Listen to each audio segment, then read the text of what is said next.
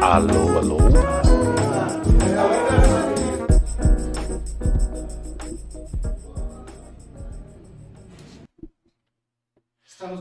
Salve, salve, criançada, boa noite, família. A Parla Podcast tá aqui, né? Hoje estou aqui, ó, com o chifrinho do demo e com o oclinho que eu ganhei do Toninho do Diabo. Se você não viu o episódio do Toninho do Diabo, veja. Bom, boa noite para vocês. Hoje eu quero dizer o seguinte, né? O nosso querido Mumuzinho, nosso querido Murilo, ele fez um, um tratamento hoje, né? Ele fez um tratamento estético, ele teve que aumentar um órgão do corpo dele, eu não vou falar qual é. E aí vocês fiquem aí imaginando, né? O nosso querido Murilo não está aqui hoje, tá bom? Um beijo para ele. Ele está se tratando e a gente está por aqui. Bom, antes de começar para valer e eu botar na câmera no convidado que não é convidado e eu que não sou convidado, enfim, né? Eu quero falar só um pouquinho aqui dos nossos patrocinadores. Pesquisem aí, tem na descrição do, do, do nosso do nosso episódio de hoje, perdão, faltou a palavra, mas vamos lá. Vocês podem procurar as pinturas e a qualidade técnica da EC Pinturas. Tá tudo descritinho lá, entra no site deles. A gente também está sendo patrocinado pela Move 8 Produtora. Você que é artista, você que quer fazer um PROAC, você que quer participar de algum edital, você que está mendigando na rua, procure a Move 8 Produtora, porque lá sim, na, na verdade aqui, né? A gente vai tratar bem, tá bom? Beleza? Além disso, a gente tem o patrocínio querido, amado, estimado da Pizzaria Giuseppe. Se você tiver aqui na live, bebê, ó, fizeram os números aqui gigante para mim porque eu sou cegueta e eu tô sem o meu óculos normal, né? Se você tiver na live, sai aí, eu te dou uns segundinhos para sair, você pede uma pizza que você vai ganhar 10% de desconto pela Pizzaria Giuseppe. E o número é 4527 2525, pega na minha mão né? 4527 2525. E o Zap, né? A gente começa a pedir pizza pelo Zap, essa coisa da pandemia. 9423 oh, oh, oh, 94233 3224. 94233 3224. Nossa Senhora.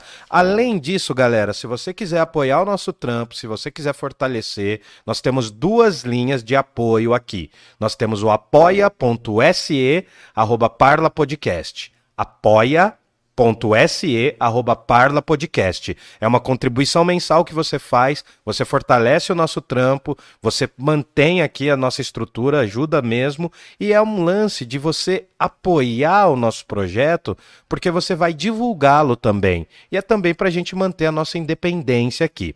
E aí, se você quiser fazer uma contribuição uh, pontual, você pode entrar no nosso Pix, né? Que é pix@parlapodcast.com.br pix@parlapodcast.com.br. Parla de parlare, né? Enfim. Então você pode contribuir com uma dessas duas fontes, mas o mais importante, não esqueça, é contribuir como? Curtindo o vídeo, se inscrevendo no nosso canal. Nós estamos subindo, hein? O avião está subindo, o avião está levantando cada vez mais alto. Né? Então é o seguinte: para você fortalecer a gente, você pode curtir, você pode se inscrever, você pode divulgar. Manda o vídeo do Toninho para aquela pessoa que você detesta. Manda o vídeo do Toninho para quem é moralista. Porque daí vocês vão ver o que, que ele fala, as groselhas. Beleza, então? Agora eu vou querer chamar aqui, né, pro nosso, pro nosso papo fisolófico, como muita gente diz, fisolófico ao invés de filosófico, né? Uh, eu quero chamar um parça meu, amigo meu aqui, de copo e de cursos, né? Enfim, oi. Ah, me mandaram aqui, ó. Desculpa, gente, eu não sou radialista, eu não sou youtuber ainda. Tô treinando para isso, né? Não pedi para nascer, mas vamos lá, ó. Tudo que eu falei aqui, tirando as bobagens, né? A pizzaria Giuseppe, a EC Pinturas, a Move 8 e próprio link do Parla Podcast tá na descrição do nosso vídeo. Tá, tá? Vê, dá aí uma olhada no thumbnail, tem um cara aí que é uma estátua. Depois você dá uma olhada aí, tá bom? Curta o nosso canal, se inscreva, curta a gente no YouTube e também no Instagram, tá bom? Tamo subindo. Bom, tudo bem, bebê? Tudo bem? Certinho, bonito? É nós que tá. Beijo no ombro. Uh, o que acontece é que hoje eu tenho aqui, à minha frente, um bom bebedor, vai ser difícil, câmera nele, câmera nele, ação né? Nós temos aqui o Samuca Galiego. Samuca Galiego. Samuca, você já veio aqui, já conversou com a gente, não foi aqui nesse espaço, né? Não. A gente ainda estava nas casas, né? A gente estava fazendo na minha casa e estava fazendo na casa do, do Murilo. É, Mas incomodando. agora. não entendi. Incomodando. Incomodando, coitado da mãe do Murilo e do Fabrício, mano. Nossa senhora. Mas hoje, né, como como o Murilo fez uma operaçãozinha aí de aumento peniano, né? Uh, ele não tá por aqui. Então eu quero saber aí de você como é que você tá, pra gente começar a zoeira aqui e eu vou trocar meus óculos. Fala aí. Então, velho, os, os irmãos Eusébio não puderam estar hoje aí, eu, eu me apropriei aqui do espaço dentro da tradição bolchevique de se apropriar dos bagulho, tá ligado? Hoje e, vai ser osso. Uh. E aí, aqui da Move 8, espaço aqui super Crescemos, né? Cresceu. Crescemos, né? É. Super aberto aí pra, pra, pra nós, assim, pra cidade que não tem heróis, né? Sim? Então, sim, pô... sim. E, não, mas o mais importante de tudo, Samuca, é que tem Danone, velho. Tendo o nosso Danoninho aqui, ó, nosso, né, o nosso energético. Graças a Deus. Hum, a gente vai longe, então. Beleza? Então, assim, cara, é, você tá aqui você se tornou praticamente o quarto elemento do Parla Podcast. Tem vários quartos elementos, né? Tem a Milena, tem a Bea, tem a Tainã, tem o Rafael. Mas a gente hoje trouxe você porque já estava combinado também, né? Um beijo pro Fabrício que está na parte técnica aqui, um beijo para todo mundo e vamos falar, mano, vamos falar as groselhas. Eu só quero saber o seguinte, para você poder falar, olha que garrafa bonita aqui, ó. Para você falar, eu acho que a gente tem que dar uma um brinde, né? É, Aqui, é né? É, eu vou pedir mais um copinho. Se puder trazer aí pra gente, Tainá, agradeço. Que aqui o negócio vai ser fervendo, cara. Aqui, ó, o cachorro tá, já tá latindo já, ó. Já é tá o, mandando oi. É o cão do inferno. Nossa, não, cara, não fala do inferno. Você chegou a ver, mano, o negócio do, do Toninho? Puta, então, é, eu queria falar justamente sobre isso, que ele falou do tal do Exu do Bruce Lee, cara. E eu sou um grande fã do Bruce Lee, velho. E eu, eu gostaria de, de mais detalhes, cara, porque essa do Bruce Lee realmente. Ó, primeiro foi uma entrevista épica, né? Foi, mano, foi. Eu me senti no ratinho, velho. Eu me senti no ratinho. Sensação, sensacional. Pô. Né? Não, eu me senti no ratinho. Calma aí, peraí, deixa eu. Ixi, acabou, velho. Acabou. Peraí. Deixa eu. Eu vou compartilhar aqui o nosso drink, porque é a última dose. Ah, pode colocar Isso. dose homeopática. Meio a meio, meio a meio. É, pra mim pode ser homeopática. Dosezinha homeopática. Não, a gente ganhou um uísque aqui que a gente já tá matando, né? O Rafa de, disponibilizou pra gente um uísque aqui do país de Gales, velho. É 18 é. anos, é só pra maiores aqui. Deixa eu ver. É, mano, né? Mas, cara, esse negócio do Toninho aí, eu tenho que falar, mano. É, é, eu passei mal, velho. De moral, tô falando sério, eu passei mal, eu ri muito, cara. Mano, o cara é muito perturbado, velho. Foi o vídeo mais insano. Eu não sei como não derrubou, mas enfim. Foi punk, mano. Nossa, já ganhamos duas outras talagadas. Graças, graças. Obrigado, Tainan. Bom, então vamos só tomar um negocinho pra gente falar do estoicismo. Vai ter uma surpresinha aí que a Milena preparou pra mim, né? Então vamos lá, um, dois, três.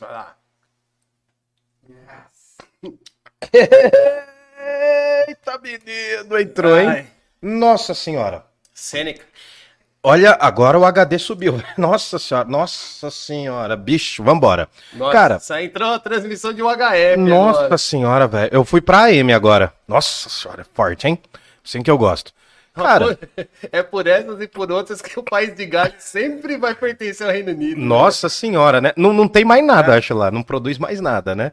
Bom, tá tudo bem aí. Eu só quero saber do chat aí. O som tá legal, Fabrício? Vê com, a, com o pessoal.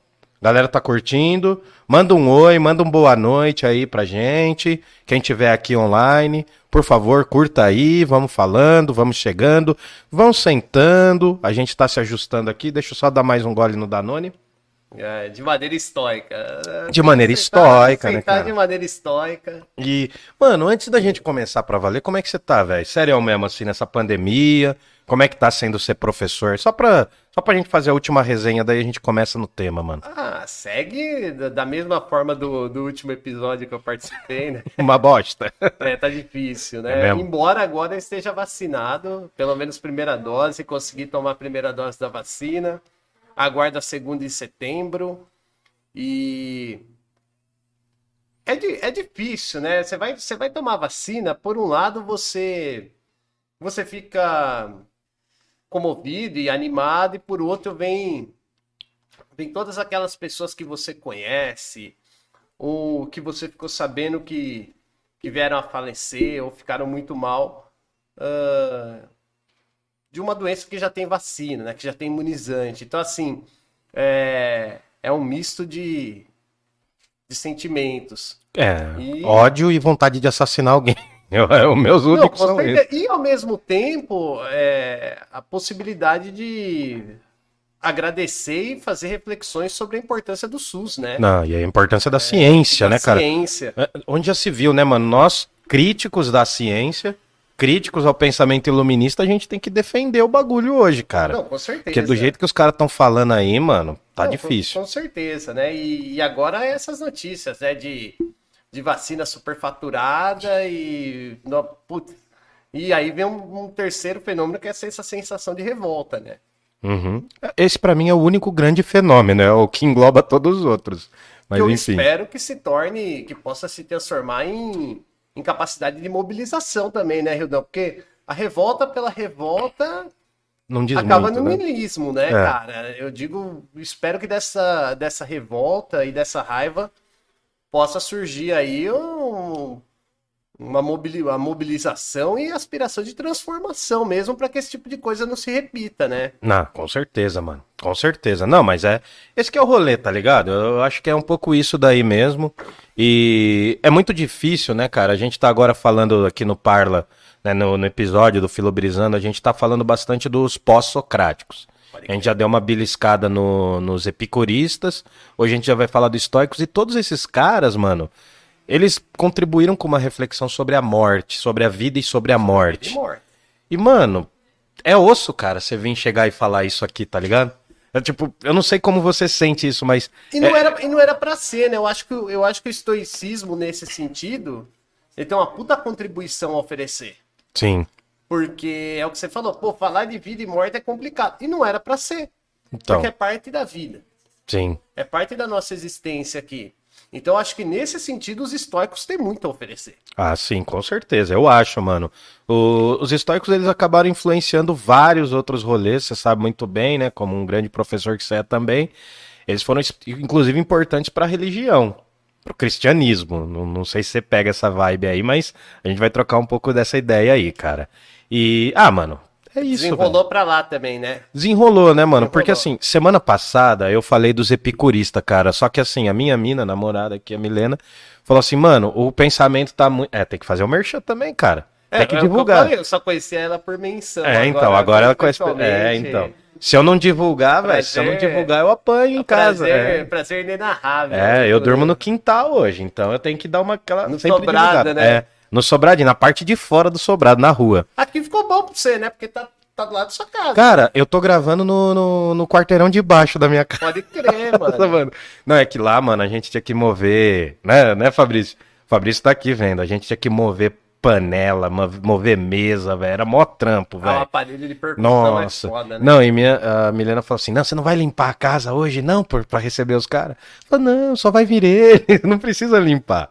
Mas daí, nossa, cara, era punk, velho. Nossa, mas agora tá, tá uma delícia. Move 8, hein? Move 8 aqui com a Tainã e com o Rafael, dando essa força pra gente. A gente tá crescendo. Abertura, Puta abertura, mano. Puta estúdio massa. Tem que dar certo, né? Só, só os porcaria que sou eu aqui que tá, tá atrapalhando, mas Não, vamos lá. porque, Cara, é só eles pra abrir meu pra gente, cara. Você não, você não tá achando que a TVT vai abrir espaço pra Não, nós, né, não, cara? não, não. A TV tem gosta de falar de costura, corte costura, de crochê, de Não, tipo, é, dar bom dia pro sol, né?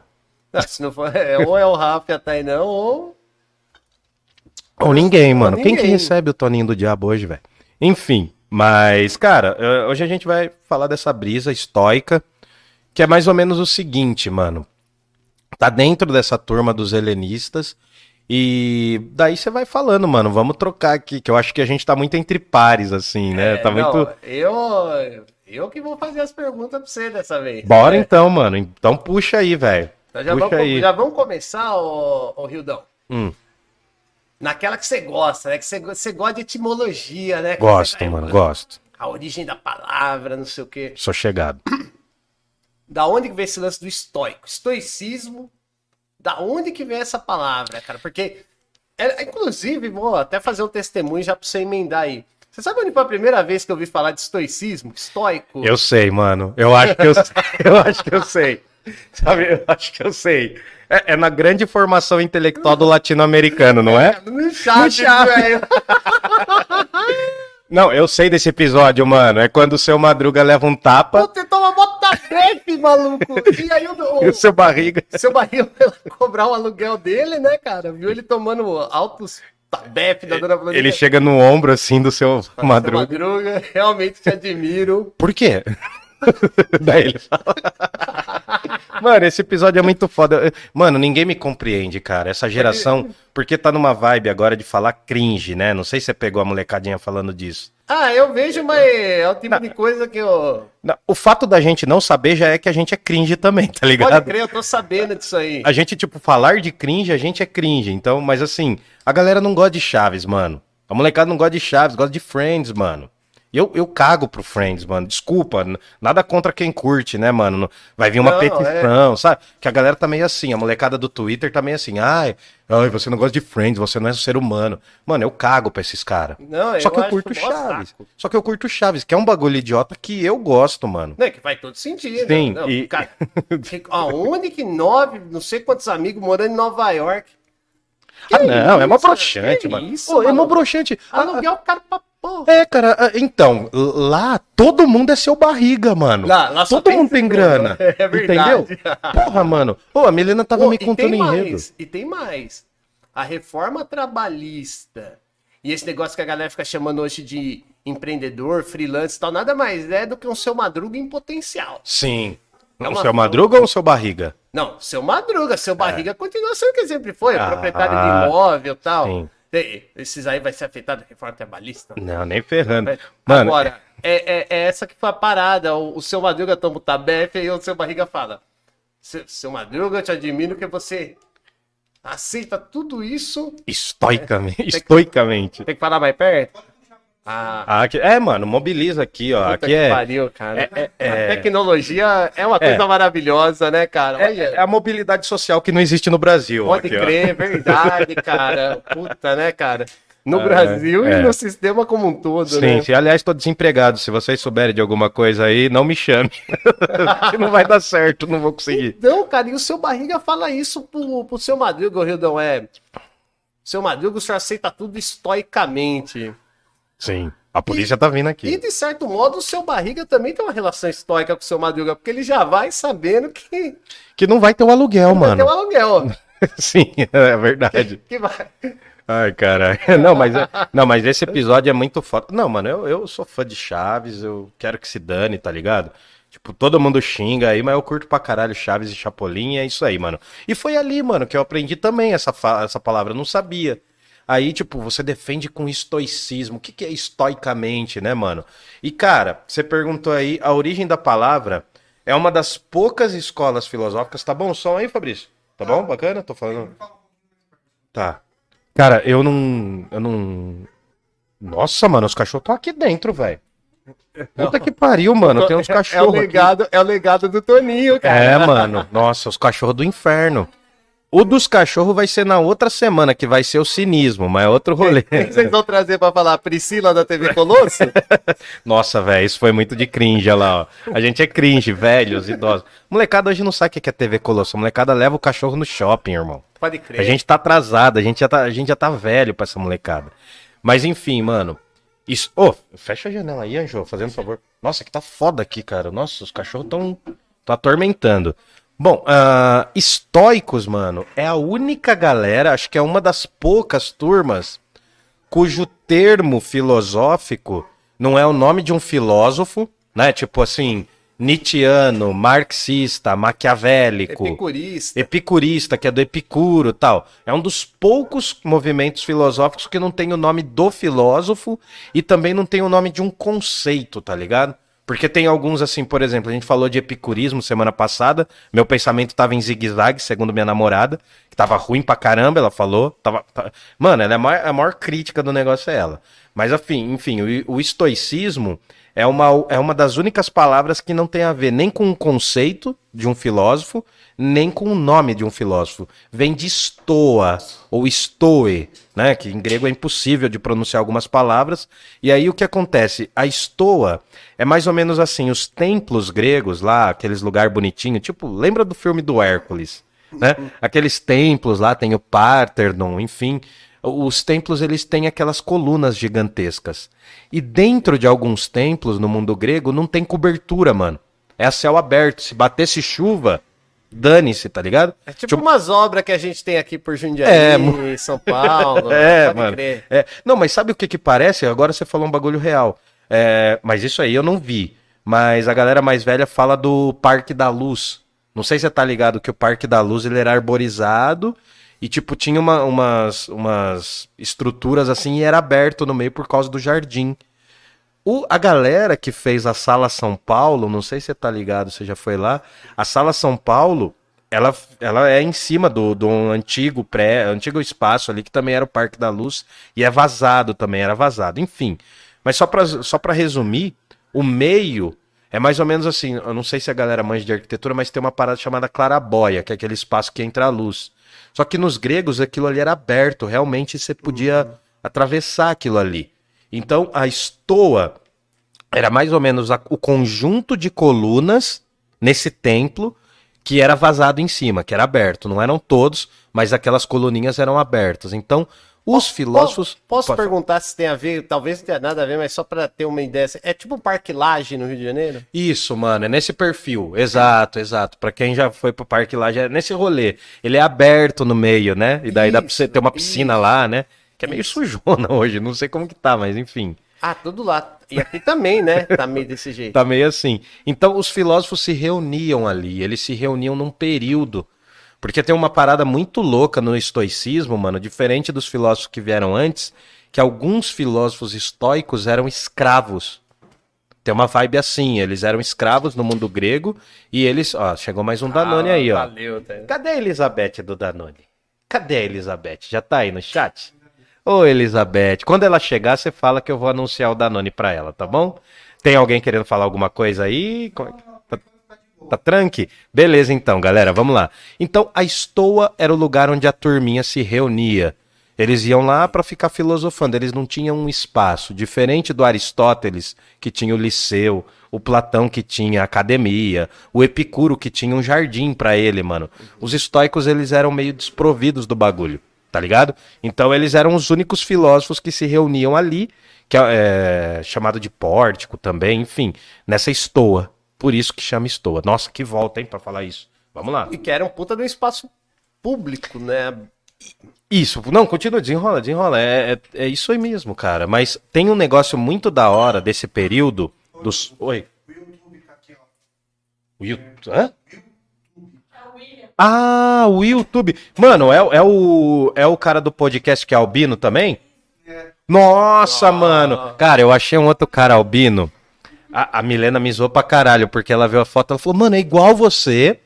Ela falou, chama ele pra ser entrevistado, porque vai dar tipo um bug na Matrix, vai ser um É. déjà vu e tem mais um bagulho, mano. Ela viu eu conversando com ele, ele mandou assim, tamo junto, irmão, vamos se fortalecer. Que, tipo, o que, que você zoou, Anjo? É, não, mas. Ó, a, não, mas. a, a comunidade é albina. Daí pra um deputado e daí pra ali. Não, né? não, não. Eu quero outra coisa. Porque. É, não, quando eu era moleque, a galera queria ser jogadora de futebol. Não sei se você passou por isso. Eu queria ser goleiro. Nun- nunca ia ser goleiro. Era um raquítico, parecia um Tiki Little. Cara, hoje a molecada quer ser youtuber ou passar pelo BBB. É. Eu vou fazer a minha inscrição. Você, eu quero ser o primeiro albino levantar o lugar de fala albino E, cara, a minha proposta, mano, não é me candidatar, não. A minha proposta é lutar pelo barateamento do protetor solar, que é caro pra caralho, é velho. bom que vocês vão conseguir esclarecer as coisas. né? É, né? filha da puta. Não, a gente vai deixar tudo em panos brancos, né? Vai ficar claro e evidente. Que bosta, mano. O humor de autodepreciação é foda. Mas, cara, eu sou a favor, mano. Eu, eu promovo em cima de mim o humor marxista. Cravado nas noções objetivas, mano. Eu gosto de me zoar objetivamente. Você quer terminar sendo protagonista de uma série tipo Todo Mundo Odeia o Chris, né? Todo mundo, é, todo mundo odeia o Wildon, né? Ver- Pode ser, mano, pode ser. Mas, mas é isso daí, mano. Um abraço pro Will aí, eu tô tô trocando Um ideia abraço com ele. pro Will. Ele mora, é, ele mora aqui em Campinas. Oi. É mesmo, velho? Ô, a gente vai.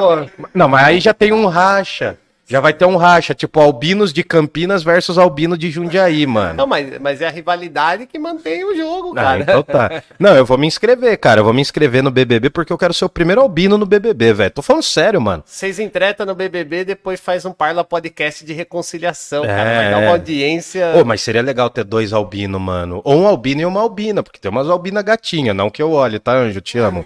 Né? Não, enfim, mas vamos lá, vamos, vamos lá, senão vai ser só resenha, mano. Vai- Vamos falar groselha, não vai ter filosofia, vai ser foda. É, então, cara, o que que acontece? O lance do estoico, você falou aí do espaço público. A gente sabe que no mundo grego tem uma parada de espaço público, tem um rolê assim. Os gregos valorizavam muito o lugar que era a ágora e valorizavam muito, né, mano, esse diálogo, pri- principalmente os caras livres, né? O Isso. escravo grego tava cagando pra isso porque ninguém dava atenção pra ele. A mulher grega não tinha espaço no espaço público. Não. Ma- Mas os filósofos, mano, eles tinham esse lugar como um lugar deles, a ágora e o espaço público, pra discutir filosofia. Só que no período do estoicismo, mano, isso já não tá mais assim.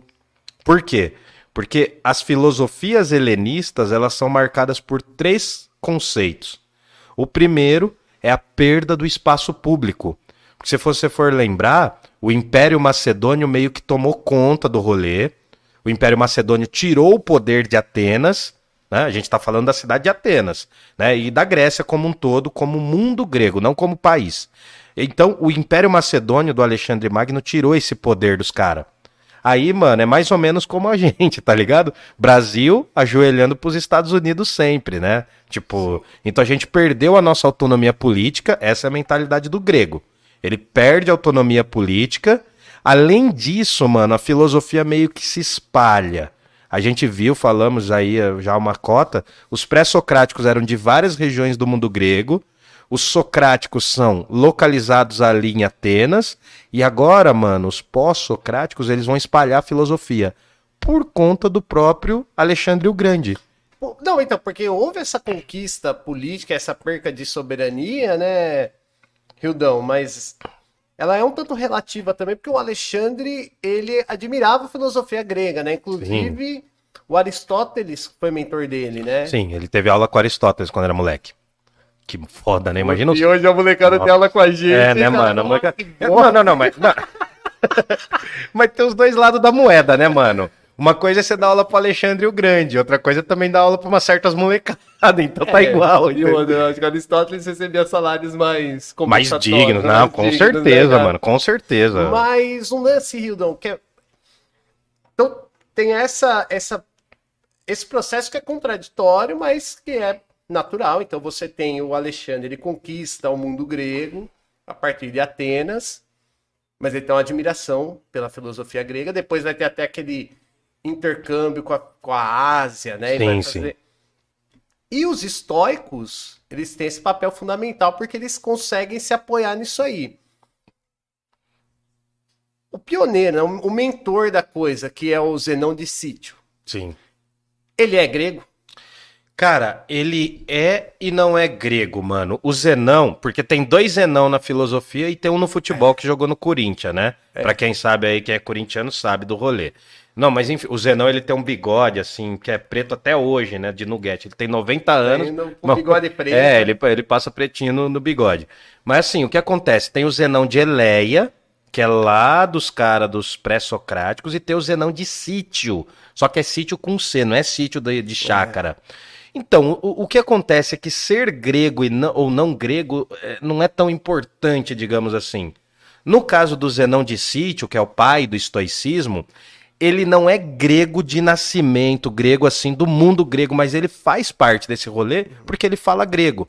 Ele nunca vai ter. O, o, o, aliás, os filósofos, eles não tinham, geralmente, tirando Platão, que era playboy, né? Platão era playboy, Platão era das elites. O Platão, se tivesse em Jundiaí, ele ficava acelerando a Mercedes-Benz dele aqui na 9 de julho. Né? Desse lado, a 9, deixa eu ver. Não, é desse lado, é. A 9 de julho tá aqui. É, verdade, daqui. Enfim. E aí o que acontece, mano? O Zenão de Sítio, ele fala grego, mano. Os filósofos que falam grego, eles são bem acolhidos. Até o Aristóteles, que não era grego, tinha esse rolê. Então, assim, o Zenão, ele meio que funda essa visão filosófica.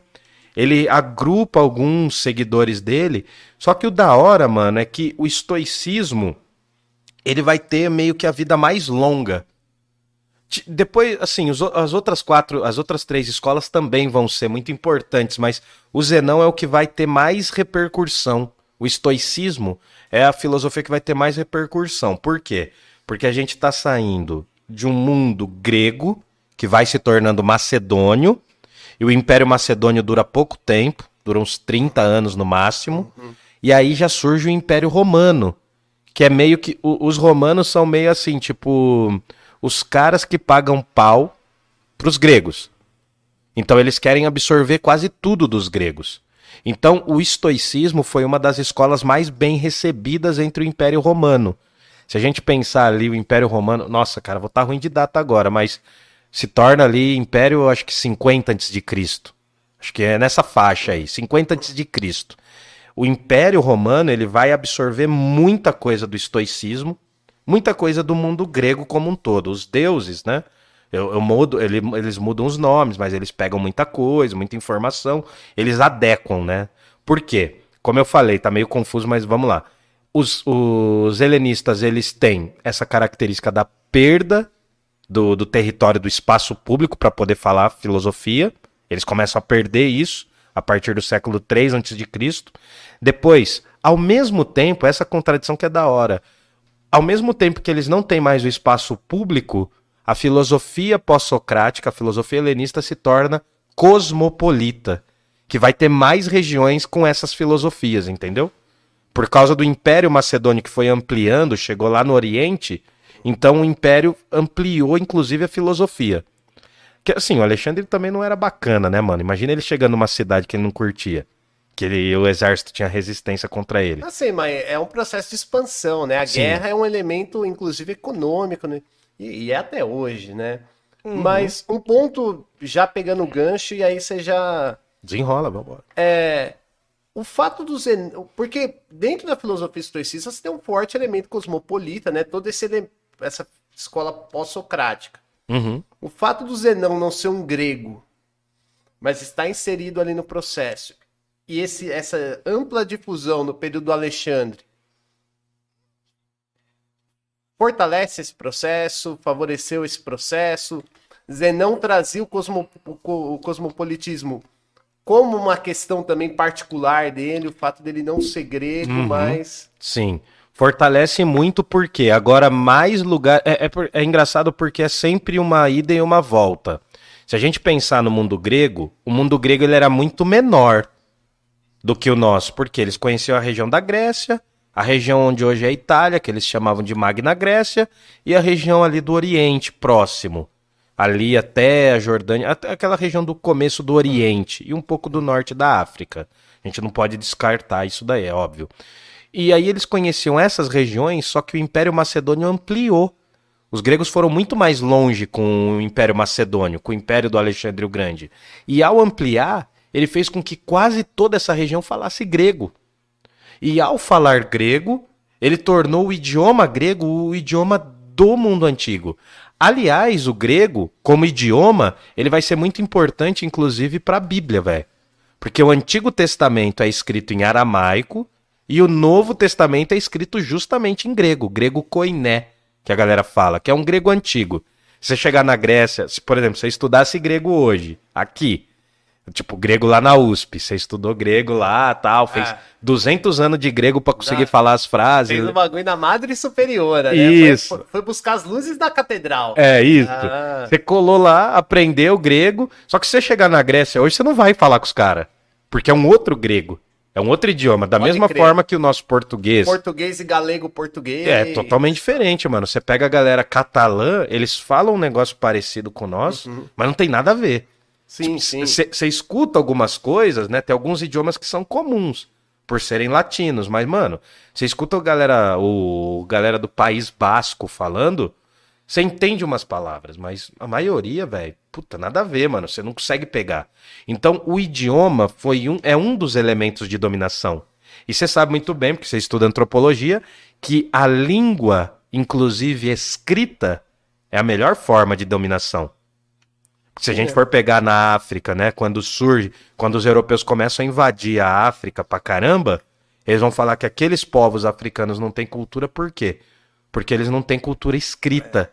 É outra O forma. conceito de pré-história tem a ver com isso, né? Totalmente, Pré-história mano. é a história dos povos com língua escrita. Totalmente. né? E, e- e assim, Embora o alfabeto, os primeiros símbolos alfabéticos tenham acontecido na Etiópia, né? sim. É, a África é a mãe, né, velho? Eu, eu, eu gosto de chamar, né? Eu fiz um poema. Eu gosto de chamar a África de mátria, velho.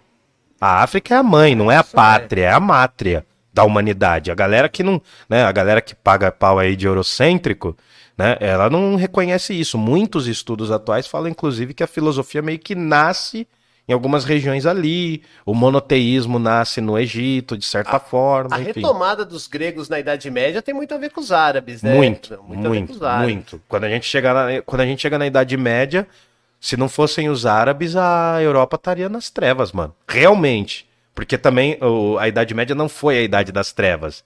Mas com certeza os europeus não teriam o poder que tinham se não fossem os árabes e os judeus. E os árabes, a maior parte dos árabes vinham do norte da África. E, De- Depois a Europa promoveu as trevas, né? Uhum. Passaram pela Idade das Trevas e depois promoveram as trevas. Ah, mas a Europa promove as trevas até hoje, mano. A União Europeia é o quê, mano? É impedir que outros povos entrem ali.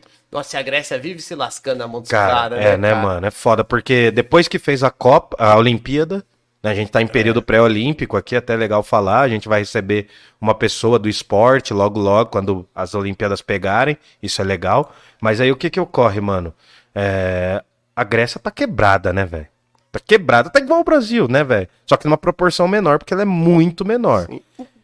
Pode falar, pode Não, falar, então, mano. um, um elemento. Hã? Opa! Não, então peraí que eu tenho que receber a Elizabeth. Elizabeth, pega o Danone, mulher. Vem com a gente. Fica no Filobrizando. Bom, vamos lá, vamos lá. A Elizabeth, ela curte Danone, cara, que nem a gente. Ela é da turma do Danone. Ah, mas tem que ser, né? Uhum. É, não tem... Que a Grécia... Não, a Grécia eh, fez umas moratórias, né, mano? Não fez um... Moratória, pô, aí, pô, teve o Siriza, que foi uma força alternativa, mas de crise. Sim. Tem um partido reacionário lá forte, né, também, né? Tem, mas embora eles também tenham um partido comunista forte, né? forte o KKE também. e O tal. Cataê, né? E me fa- só fala assim, a gente tá viajando aqui, né? A gente tá dando uma volta, a gente tá falando de estoicismo no mundo grego, mas assim, você falou um termo que eu acho que é legal você explicar. Moratória, o que é? A Argentina já fez algumas. Eu acho que o Brasil tinha que fazer Não, o uma Brasil também. já fez Não. várias, né? É, mas lá, lá atrás, eu tô falando Isso. Agora. tinha que fazer Não, umas agora tinha que fazer também, que é você não pagar a dívida externa ou interna que seu país tem, porque ela ficou insustentável. Sim, exatamente. E eu O- pago pau pros argentinos por isso. O Vargas mesmo, quando declarou a moratória, ele falava que não sabia porque tinha que assinar tanto papel, né? Sim. Então a Grécia teve que fazer isso, mas acabou tendo uma votação pela moratória. Uhum. A população votou dentro da tradição democrática grega, Oh, mas o governo do Siriza, né, meu, é, isso, isso é nos dias né? atuais. Isso é nos dias atuais, pessoal. ele não, ele acabou não acatando, né? A Alemanha fez uma pressão muito grande, a Troika, né, o Banco Central Europeu, e, e acabou não ocorrendo na prática, embora a população tenha dado consentimento para que isso se realizasse. Pode crer. O que, por sinal, na Grécia Antiga também costumava ocorrer, né? É, não, vou- é, A população dava consentimento, os cidadãos, né? É, a, a população no mundo grego é muito menor do que a gente imagina, porque eram só os homens livres, poderosos. E, e aí a gente volta para uma questão dos estoicos, e eu vou insistir novamente, que é o quê?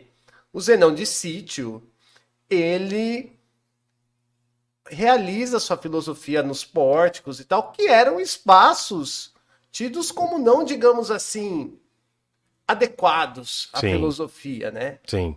Então, quer dizer, esse, nesse processo de expansão da filosofia, as questões circunstanciais do Alexandre, da expansão macedônica, mas há uma iniciativa dos estoicos também, né, Sim, Ribão? sim. É, é- é isso que é interessante, porque eles acabam usando espaços, os estoicos usavam espaços para filosofar que não eram considerados dignos da filosofia. Então, aí eu acho que assim, né, tem, tem vários elementos. Inclusive, velho, muita gente lê os estoicos meio como os caras chinfrim, tá ligado? Por conta disso também. Tem vários intérpretes, o Hegel, né, é famoso pela interpretação. O Hegel é famoso por ter feito uma história da filosofia. Hegel é um filósofo alemão do século XIX que vai fazer uma puta história da filosofia. Vai demorar muito pra gente chegar nele. Até quero que você esteja aqui também nessa, nesse momento quando a gente for falar de Hegel e Marx, pra galera entender um pouco o que, que é isso, né? Não achar que a gente vive com uma conspiração comunista no Brasil. É, a galera tem que sair um pouco dessa vibe, sai dos grupos de WhatsApp aí da turminha, né? Enfim. Mas aí o rolê é esse mesmo, cara. Os estoicos vão optar por espaços, né? E eu acho que a própria. O que é legal, mano, a própria condição dos estoicos propicia a filosofia dos caras. Que vai ser o quê, mano?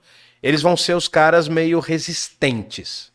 Por conta dessa condição de, de ter perdido o poder da polis, por eles não ser tão considerados quanto os outros filósofos, eles vão ter que buscar uma alternativa. E é aí que nasce essa ideia de uma filosofia que não pode se perturbar diante da dor todos os pós-socráticos, todos os filósofos helenistas, toda essa turma que a gente está estudando, que vai do século 3 antes de Cristo a mais ou menos o século 5 depois de Cristo, ali no surgimento da Idade Média, então são quase oito séculos, né? Toda essa galera vai ter um conceito em comum. Quase todos, ah, quase todos batem nessa ideia, que é a ataraxia.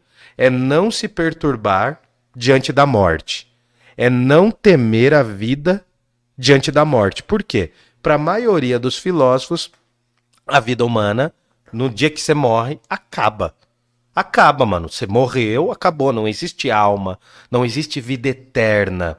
E só pra brincar um pouco, né, mano, pra gente continuar desenrolando, muitos consideram, né, em algumas interpretações, o cristianismo e o neoplatonismo como filosofias helenistas.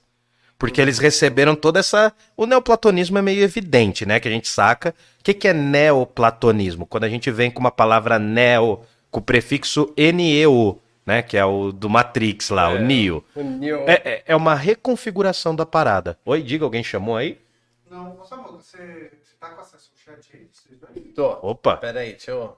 vai aí, vê aí. Tem alguma perguntinha aí? Pergunta. Pergunta ainda não, mas tem uma, uma galera tá comentando aqui. Hum. Aí falaram dos Friends. Se quiser só dar uma lida no chat. Ah, Nossa, lê aí, lê aí, mano. aqui pra nós. Lê aí, vê aí. Pô, Vixe, vamos interagir. Nossa, eu xinguei o Friends, vou morrer, velho, hoje. Nossa. ó, o Ed tá aqui, né, cara? Cartunista aí de. Salve, Ed Galileu. Ed Galileu, mandou uma boa noite aqui pra nós. Boa noite. O YouTube, o, Fab- o Fabrício já falou aí. Sim.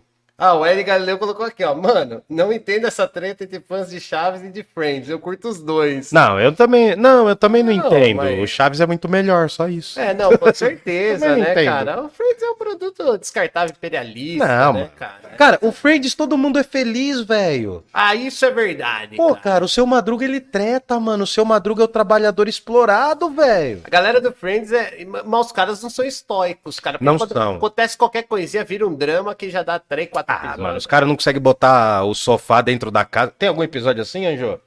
Eles não conseguem botar o sofá dentro da casa e já chora. É mó drama do cara. Ó, o Ricardo Ferreira, né? O Rica mandou aqui, ó. Fala aí. Opa, deu tempo. Amo os dois aí, ó. A gente ama você também. Ah, a gente Porra, te ama. O amor é recíproco. Não, mas peraí, o Ricardo é o do, do, do, do berimbau de boca.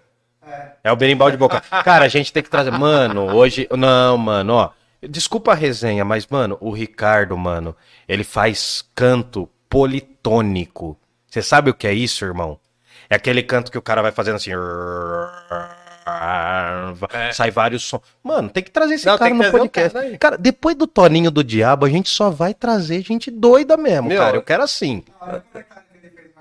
Vem, Eu, vem, eu vem. vou, Vai mandando aí. eu vou, vou fazer um programa aqui na Movie 8, Samuca Freak Show, tá ligado? É. Aí daqui, ó, mais um do Rica aqui, ó. Ai, ai. Jamais. Meu sonho é ser poliglota e falar mais que 33 línguas para entrar no Guinness. Já tô no meu nono idioma. Cara. Acho que foi no papo do Dante Cosmopolita. Não, ele. Mano, o cara. Ô, ele faz umas aulas com um maluco indiano, Joe. Ele faz duas horas da tarde a aula e lá é tipo 5 horas da manhã. O cara, o cara acorda pra falar dar aula pra ele. Assim que eu tiver o completo domínio do português correto, aí eu também vou querer fazer outras línguas, tá Sim. ligado? É... Ah, ó, Felício aqui, camarada, mano, professor Um abraço pro da Felício. educação pública aí, cara. Hoje ele tá prestando um trampo na DEI, assim, é aquela coisa, né, Rildão? É, o, o cara tá fazendo a coisa certa, e, embora esteja num lugar complicado, cara. Ah, sim. mas ele Diretoria um de trampo, ensino, nossa. dá uma ripa da hora. É ninho de serpente, né? E principalmente, não esquece de onde veio, cara. Então, salve pro Felício aí, mano. Tamo junto, camarada. Pô, legal, um abraço. A Eliane Diana mandou aqui boa noite. Boa noite. Elizabeth, sua amiga do Danone. Elizabeth né, do? Danone. Já vou pegar outro, ó. Já vou pegar outro. Olha lá. Hum. Ó, o Rica mandou aqui de novo. O Rica tá interagindo legal aqui, ó. Bananite, catalá. Ai, ai, cara. É, ele tá falando em catalão, mano. Do catalão eu só sei bienvengut, né? Que é sejam bem-vindos. Bienvengut, faina, né? É, algumas outras palavras aí que são palavrões. Leonel né? Messi. Leonel Messi. Ô, graças à vida. Obrigado, Tainan. Valeu. Aqui a Elis- Elizabeth mandou aqui uma mensagem bacana aí, ó. O quê? De amor? Vida eterna significa isso que absorve o conhecimento de ti. O único Deus verdadeiro é aquele que enviaste Jesus Cristo. Então, mas é no o. sentido- Obrigado, Anjo, valeu. Não, mas o, o a, a treta é que pra esses caras não existe vida eterna, Elizabeth. Os caras queriam viver tomando os Danone deles, dando os rolê dele, mas não tinha vida eterna. A visão dos estoicos é que não há uma vida depois da morte. Assim, de todos os pós-socráticos, os estoicos até que concordam um pouco, assim, eles vão, eles vão diferenciar um pouco, mas geralmente a- a- quase todos os estoicos não acreditam na vida após a morte. Por quê, mano? Porque há uma relação entre o macrocosmo, que é a totalidade da existência das coisas, e o microcosmo, que é cada um de nós. Cada um de O- nós. o- os estoicos entendem a existência de. Os que entendem a existência de Deus, tipo, o Zenão de sítio entendia, Uhum. eles entendem dentro desse macrocosmo, É. a harmonia entre os elementos. Sim. Aí que vem uma parada da hora, porque os estoicos, manos, eles vão considerar o quê? Que Deus é o Logos. O Logos. É a razão. Que não é o carro. Não, não é o carro. Não é o carro dos anos 90 aí, que muita gente tirava onda. Aquilo um lixo também, né, cara? Ave Maria. Bom, os estoicos consideravam que tudo era racional. Mesmo as contradições mais íntimas. Por que, que os caras acreditam que você tem que ter uma relação forte com a sua própria vida? Você tem que ser forte, você tem que el- eliminar os prazeres. A gente viu que os epicuristas, eles falavam o seguinte: eu tenho que valorizar os prazeres duradouros. Os estoicos falam, não, os prazeres, eles desviam a gente do rolê. Exato, Rildão. Agora um ponto já pra você emendar nisso aí. Manda. A ataraxia. Dá pra colocar dentro do conceito a abdicação das paixões? Sim, a ataraxia, por quê? A ataraxia dos estoicos, a não perturbação da alma, tem a ver com a apatia. Você só é feliz se você não deixa os sentimentos, o que a gente chama de sentimentos, né? O que os gregos chamavam de paixões, Pode aquilo que você sente, o patos, o, o pássio, né, em latim.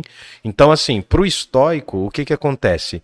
Você não pode ceder para suas paixões. Quanto mais paixões, pior. Menos estoico você é. E é difícil viver desse jeito, é claro. Mas para você entender a totalidade das coisas, é porque isso é guiado por um logos. A divindade, eles não chamavam de Deus, eles chamavam de divindade. A divindade é o logos. E isso, cara, vai virar um negócio muito louco na Idade Média, porque é dali que surge a ideia de anima mundi, a alma do mundo. Lá na Idade Média, os caras vão falar o seguinte: olha, Deus criou o mundo, né, na Idade Média, diferente aqui do que a gente tá falando. Na Idade Média, fala, ó, Deus criou o mundo, só que ele não está no mundo. Porém, ele é a alma do mundo, ele é a ânima, alma, mundi. Que é aquele, aquela série de curtas metragens Sim, também. Animamundi. Pô, eu fui em vários, cara. Eu fui em vários dos Animamundi. Eu É ganhava uns sensacional. convites. É Eu sensacional. lembro do, até hoje do ano que o Cassiopeia ganhou, que foi a primeira animação Putz. brasileira em 3D. Nossa, pode crer, mano. Cassiopeia. Procura, acho que deve ter até. Deve ter no YouTube. Deve ter no cara. YouTube. Cassiopeia. Da hora, mano. Animamundi, cara. E, e- Pode falar, pode falar. Não, então, ô, ô Rildão, e isso também é uma vinculação, ali, digamos, do, do cristianismo com essa, com essa escola Histórica. grega, né? sim. Histórica, pós-socrática. E um outro elemento fundamental da filosofia grega, né? O conceito de totalidade. Sim. O, o- Que se perdeu completamente. Assim, né? É- Hoje, o que a gente tem é, é o, o recorte, né? o caos, o fragmento. Indiana, isso, e, e o particular explica o todo, quando na verdade é o contrário, né? O- Lembra que a gente trabalha com conceito de verdade, né? O todo é a verdade. Sim, então, mas aí vem uma parada da hora pra gente entender a história da filosofia. Legal você tá aqui pra justamente passar essas paradas. Tudo bem aí, casal? Tudo bem? Nossa senhora. Casal dando uma escapadinha aqui, eh, vocês não estão vendo, mas o casal deu uma escapadinha pra poder namorar um pouco, porque eles não têm tempo. Enfim, Ah, o que que acontece? A anima mundi, essa alma do mundo, vai ser lida por um filósofo alemão, que eu já falei aqui, que é o Hegel. É dali que vai vir o conceito, que a gente não vai falar hoje, mas o conceito de Geist, do espírito do tempo, do Zeitgeist, Zeitgeist. espírito do tempo. Mas enfim, é outra brisa, é para um outro filobrizando lá na frente. Vamos trazer para cá. Os estoicos, eles acreditavam que tudo estava conforme a razão. Não existia acaso no mundo. É um mundo meio que fechado, né? É uma coisa meio assim, tipo, é um mundo com coisas determinadas e deterministas. Você não, por mais que você interfira, né, você não vai mudar a lógica do mundo, porque o mundo segue uma lógica, segue uma razão. Isso vai ter a ver com a Bíblia que eu vou falar daqui a pouco, né? Me lembrem depois aí para eu falar da relação dos estoicos com o cristianismo. E aí o que acontece? A alma do mundo é racional. O logos não está só na mente humana. Essa é a visão dos, so- dos estoicos, né? É uma visão meio geral que eu tô falando. Mas a, a racionalidade está na própria existência. Eles acreditavam que o mundo seguia leis lógicas. E tudo tinha que estar conforme a natureza, a physis. Que os gregos falavam assim: olha, se a sua condição. Os estoicos falam isso, né? Se a condição que você vive é de escravo, você precisa aceitar essa condição. Porque essa condição está conforme a natureza. Aliás, para você se tornar um estoico, você precisa viver conforme a sua natureza. Então, o estoicismo é meio que uma resposta filosófica para a vida das pessoas. É diferente de ser uma resposta filosófica para a vida dos seres humanos na cidade, como era o Sócrates, como era o Platão e como era Aristóteles. O estoicismo é muito mais assim um guia, é quase como uma receita de bolo para você viver uma vida individual.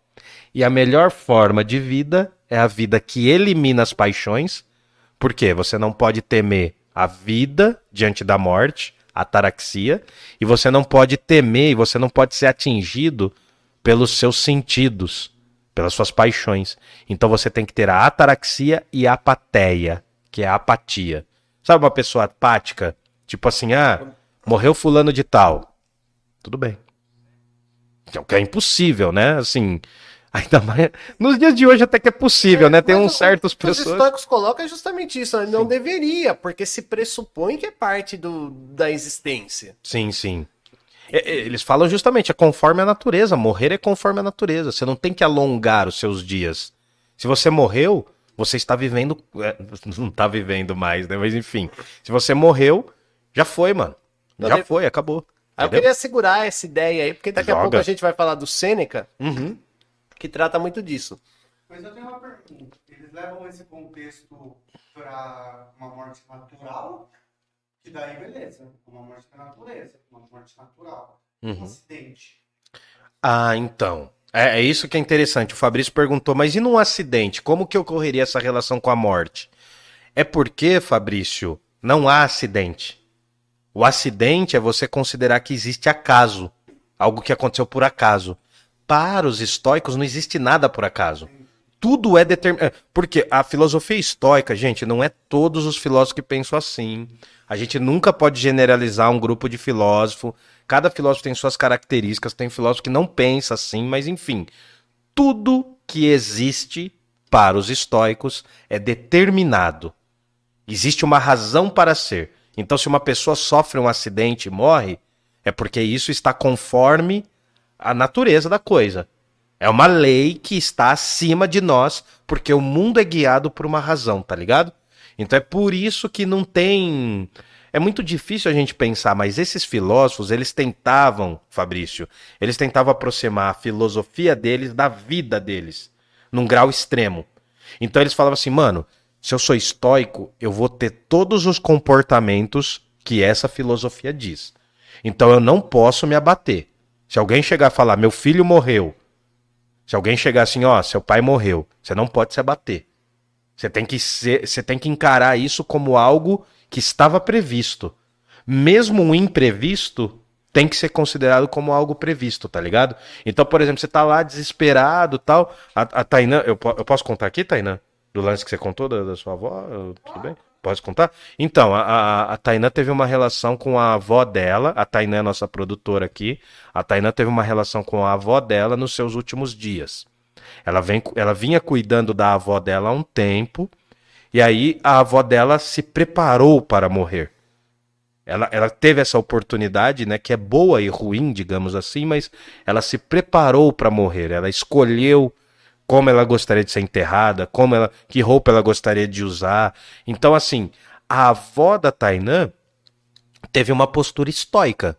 Não quer dizer que ela não teve medo diante da morte. Todos nós devemos ter. Até o Zenão de sítio Sim. deve ter tido um cagaço. A gente tem, mano. Eu sou um cagão. Eu tenho medo da morte, velho. Ataraxia não é necessariamente uma indiferença completa. É, não é uma indiferença completa. É você saber que aquele caso vai acontecer, que você vai morrer, que você é um ser finito e que só usa 10% da sua cabeça animal, como diz o Raul. Mas a relação que você tem com a morte tem que ser outra. Por quê? Porque, como eu falei, a avó da Tainã foi experienciando, e aí um dos parentes da Tainã, quando a avó dela morreu, ficou desesperado, chegou gritando, falou: Ah, perdi, tipo, minha mãe e tal, blá blá blá. Só que a Tainã já estava convivendo com a morte há um certo tempo. E, cara, conviver com a, a velhice, com a, a degeneração da vida, é isso, mano. É você ver que aquilo vai acontecer, a gente não tem nenhum preparo e aquilo vai rolar, entendeu? Eu queria que Manda você aí. segurasse aí, ô, Seguro, que a mano. gente vai voltar nisso aí que o Fabrício, essa questão que você está colocando, que a gente vai falar do Sêneca daqui a pouco, a brevidade da vida. Sim, a brevidade da vida é um livro dele, exato. É um tema É, dele, é porque, porque aquela coisa, né, cara? É, o Sêneca e o Zenão. O Sêneca acabou ficando como o estoico talvez mais famoso, o Cícero. Mais que né? o Zenão, o Sêneca e o Cícero. É, é mais ou menos aquela coisa, né, cara? Quem fez o punk rock foi o Ramones e tal, mas quem fez, quem fez sucesso foi o Pistols, né, cara? Uhum. É, antes do Sêneca tem o Cícero. Sim. E aí eu queria agora que você entrasse na questão do Cícero, mas antes vamos dar um. Ah, um traguinho? Ah, um não, sim, traguinho sim, sim, dar- ó. É, esse é o suco da desmemória, né? Que a gente toma pra E esquecer tem das uma coisas. pergunta no chat aqui também, então vamos aqui antes. Beleza, aqui, ó. Uau! Minha nossa mãe do céu. Hoje a gente vai ser estoico aqui. Não, e aliás, cara, que tu me sonda. sonda, sonda. Nossa senhora, o nome da roda. É, fi, hoje. Mano, a gente só tá fazendo podcast pra sair torto, diga. Ah, não, beleza, eu pensei que tinha falado alguma coisa. Ai, meu Deus do céu. Nossa senhora. E, e é legal. Cara, isso aqui, mano, né? é, foi legal, né? Que o, o Cristiano. Ixi, afetou o menino aí. O Cristiano Ronaldo catou e afastou, né? O refrigerante, né? Ele afastou. Você viu essa É. cena? Ele afastou. Não, a gente tá aproximando o mal. E a, e a Coca perdeu 4 bilhões, foi? 20 bilhões, velho. Mas, cara, É, mas pensa o não- seguinte, é a irmão. racionalidade do mercado, né? Mas, mas pensa o seguinte, pro cara perder 20 bilhões, mano, é porque o cara é muito rico. 20 bilhões não vai afetar o cara. Uma semana depois o cara vai recuperar, mano. Ah, vai. Porra, É, a Coca-Cola manda no planeta, velho. Eu mesmo tomei uma Coca no outro dia. É, mano, eu não, eu não bebo porque eu não gosto de tomar refrigerante, mas se a Coca-Cola patrocinar, eu bebo, tá bom? Se vier patrocinar aqui, né? Com vodka, né? É, com vodka, é claro. Porque não dá pra tomar aquele suco de caveira. Bom, fala aí, manda aí. Pergunta do chat. Quem que perguntou? Ah, tem umas aqui cabulosas dessa vez, hein? Vixe, eu vou ficar com cagaço, hein? Nossa, vamos lá. Então, parei lá no. Vem no Ó, chat, o bebê. Diego Arthur mandou um salve. Ô, Diego Arthur, cara, gente finíssima, Boa noite moleque. pra vocês. Ele mandou uma coisa importante aqui, ó. Uhum. Hashtag diga não a PL 490, Fala da PL que 490. acaba na, na prática, acaba com a demarcação de terras indígenas no Brasil, o que é um, um absoluto disparate, uma vergonha. Você quer falar alguma coisa sobre isso? Porque eu quero, mano. Você... Não. Você quer falar alguma coisa que eu quero, mano? Não, na moral, mano, ó. De moral, mano, tem que ser muito filha da puta. Desculpa falar, porque eu tô com a influência do Toninho do Diabo. E não reconhecer, mano. Os verdadeiros povos brasileiros. Não é nem brasileiro, porque é anterior, mano. É simples assim, velho. Ai, mas o povo indígena tá lá. Não tá... Foda-se, mano. Foda-se. Quem tá querendo tirar a demarcação dos territórios dos caras, depois pode fazer até o corte, mano. Quem está querendo tirar a demarcação dos territórios dos povos indígenas é ruralista, irmão. É ruralista, é cara que faz comida aqui, mas não é pra comer aqui. Ou é pro gado comer, pra encher mais ainda o território de gado, ou é pra vender pra fora como soja, mano. Então assim, ó, seguinte, se você apoia essa porra de o agro é pop, vai se fuder. Era isso que eu queria que falar, é o- mano. que é os da gente, né? Ó, É- é povo indígena. Pô, esse país, mano, essa, a nossa região, cara, o nosso, o que a gente hoje chama de Brasil, infelizmente, tinha mais de 300 povos, mano. Mais de 300 idiomas e dialetos. Isso é mais do que a Europa, que todo mundo paga pau, velho. Eu fico puto, mano. Questões das. dos- Nossa senhora, a gente vai tombar, cara. Mas depois do Toninho, nada acontece Não, com a nada, gente. nada. Cara, povos indígenas e povos africanos, mano, os caras merecem reparação histórica. Se vocês acharem o contrário, traz uma pessoa aqui pra gente discutir. É, isso. E, e é reparação econômica, porque esse negócio também de pedir desculpa Não, não, e não. não devolver o valor retido. É, é- é que nem o Vaticano, É, né? é, o, Vaticano, o Vaticano pedindo perdão pra Galileu 400 Não, é- anos depois. Ó, que legal, mano. Bacana, o- Vaticano. O, o que a gente tem é um grupo de possui- possuidores que quer, que quer tornar esse povo que já é marginalizado, que são as comunidades indígenas, como Não é despossuídos. tornar, não, é, luta- genocídio, luta velho. de classe, É uma forma cara. de genocídio, mano. Ó, e ele mandou depois aqui o Diego Arthur Salve Camaleão. Salve. Porra, a Elizabeth fez uma pergunta aqui que é É polêmica, polêmica. nossa E senhora. eu não sei se eu não tenho, tenho condição nenhuma de responder, que é quem criou o Deus. É, Não, depende de qual Deus. Se for o Deus cristão. Ah, cara, olha, o, o cristianismo, Elizabeth, eu sei que você curte um Danone como eu, né? Eu sei que você é chegada num Danoninho. É o seguinte, o cristianismo é uma forma de ver a vida. É uma. Não é a única. Durante muitos séculos ensinaram a gente que o cristianismo era a única, né? Os detentores da verdade, né, estão ali durante muitos séculos no Vaticano. Aliás, se o Vaticano quiser patrocinar o Parla Podcast, pode vir, tá? aí quem, aí quem sai sou eu. Nossa, mas aí, não, mas aí eu quero ganhar as taças de ouro, velho. Eu quero ganhar uma taça de ouro pra tomar uísque, imagina, velho. É, é que na, é que, na verdade, se, se o Vaticano patrocinar, aí é, é coisa, né? É reapropriação, né? Porque o ouro que foi feito esse negócio é meio que nosso. É né? nosso, é, então, é trazer de volta, né, mano? Mas manda a pergunta aí. Aí tem uma pergunta que emenda com, com essa da, da Elizabeth, só que por um outro viés, mas tem uma Uhum. relação que é do, do Dani, professor do Gandra, amigo meu. Pô, nossa, eu estudei no. Gandra. Aqui ele tá como Dan Lord, mas é o Daniel. Ele coloca aqui, ó. Pergunta de estudante iniciante de filosofia para o Samuca, mas quem vai responder é você. Não, não, põe os Samuca pra responder, velho. Hum. Os estoicos também tinham uma ideia de arque, arqué, né, que fala. Ô, boa que é o que, pergunta, pra, velho. pra deixar a galera inteirada, arqué é a ideia da, da substância inicial. Uhum. Da onde vem determinada natureza ou determinado fenômeno. Ahn, deixa eu ver aqui outra pergunta. Ah, o arqué deles seria a razão? Cara, boa pergunta essa, mano. Mas assim, eu vou, eu vou, eu vou tentar ser o mais rápido Ah, possível. e só diga, antes diga. de você entrar, o Ricardo também sabe, 33 línguas, ele também sabe falar em Guarani. Diga não se diz Nahanari, em Guarani. Nahanari. Não, diga não ao PL 490. Pô. Galera tá engajada e é isso Pô. aí mesmo, cara. e- espalha, é, diga mano. não ao PL 490. Não, não vai. Deveria ter reserva para o homem branco, não pro indígena. Cara, cara, na verdade, mano, os povos indígenas são os verdadeiros donos dessa terra, mano. E os Porque assim, únicos, e os não, únicos. O, o que foi feito durante 500 anos nesse país, mano, e no final a gente comemorar o Dia do Índio, que é 19 de abril, é a maior babaquice, mano. Porque o povo, os povos indígenas, cara, eles têm direito sobre a terra. Logo, logo a gente vai trazer um cara aqui que vai falar de ayahuasca, mano. Vocês vão entender o rolê, entendeu? Então, assim, mano, é, deixando aqui pra posteridade, cara, os povos indígenas, eles têm que. Eles têm que ser valorizados, mano. Valorizados mesmo. Cara, eu nunca tô do lado do vencedor, mano. Nunca, velho. É uma coisa. Principalmente quando a vitória é injusta. Não, e quando a vitória. E quase toda vitória é injusta, né, mano? Aliás, enfim, os gregos eram desgraçados, tá? A gente tá falando de filosofia, que é um movimento extremamente eurocêntrico, é um movimento filosófico da região do mundo grego, que tá no, no continente europeu, digamos assim. Mas, mano, a gente tem que entender, cara, os gregos eram desgraçados pra caramba, velho. Os caras eram assassinos de povos também, então não vamos admirar tanto assim. Mas, cara, essa pergunta foi boa do Daniel Lord, né? Isso. Daniel. Cara, o que acontece é o seguinte: nos outros vídeos do Parla, eu falei dos pré-socráticos. Lá nos pré-socráticos tinha sim uma relação de arqué. Aqui nos estoicos não entra essa relação de arqué, muito embora os estoicos revisitem os pré-socráticos. Por que, que eu tô falando isso? Porque assim, para essa turma, eles não chamavam os pré-socráticos de pré-socráticos. Eles não chamavam o Sócrates de filósofo socrático.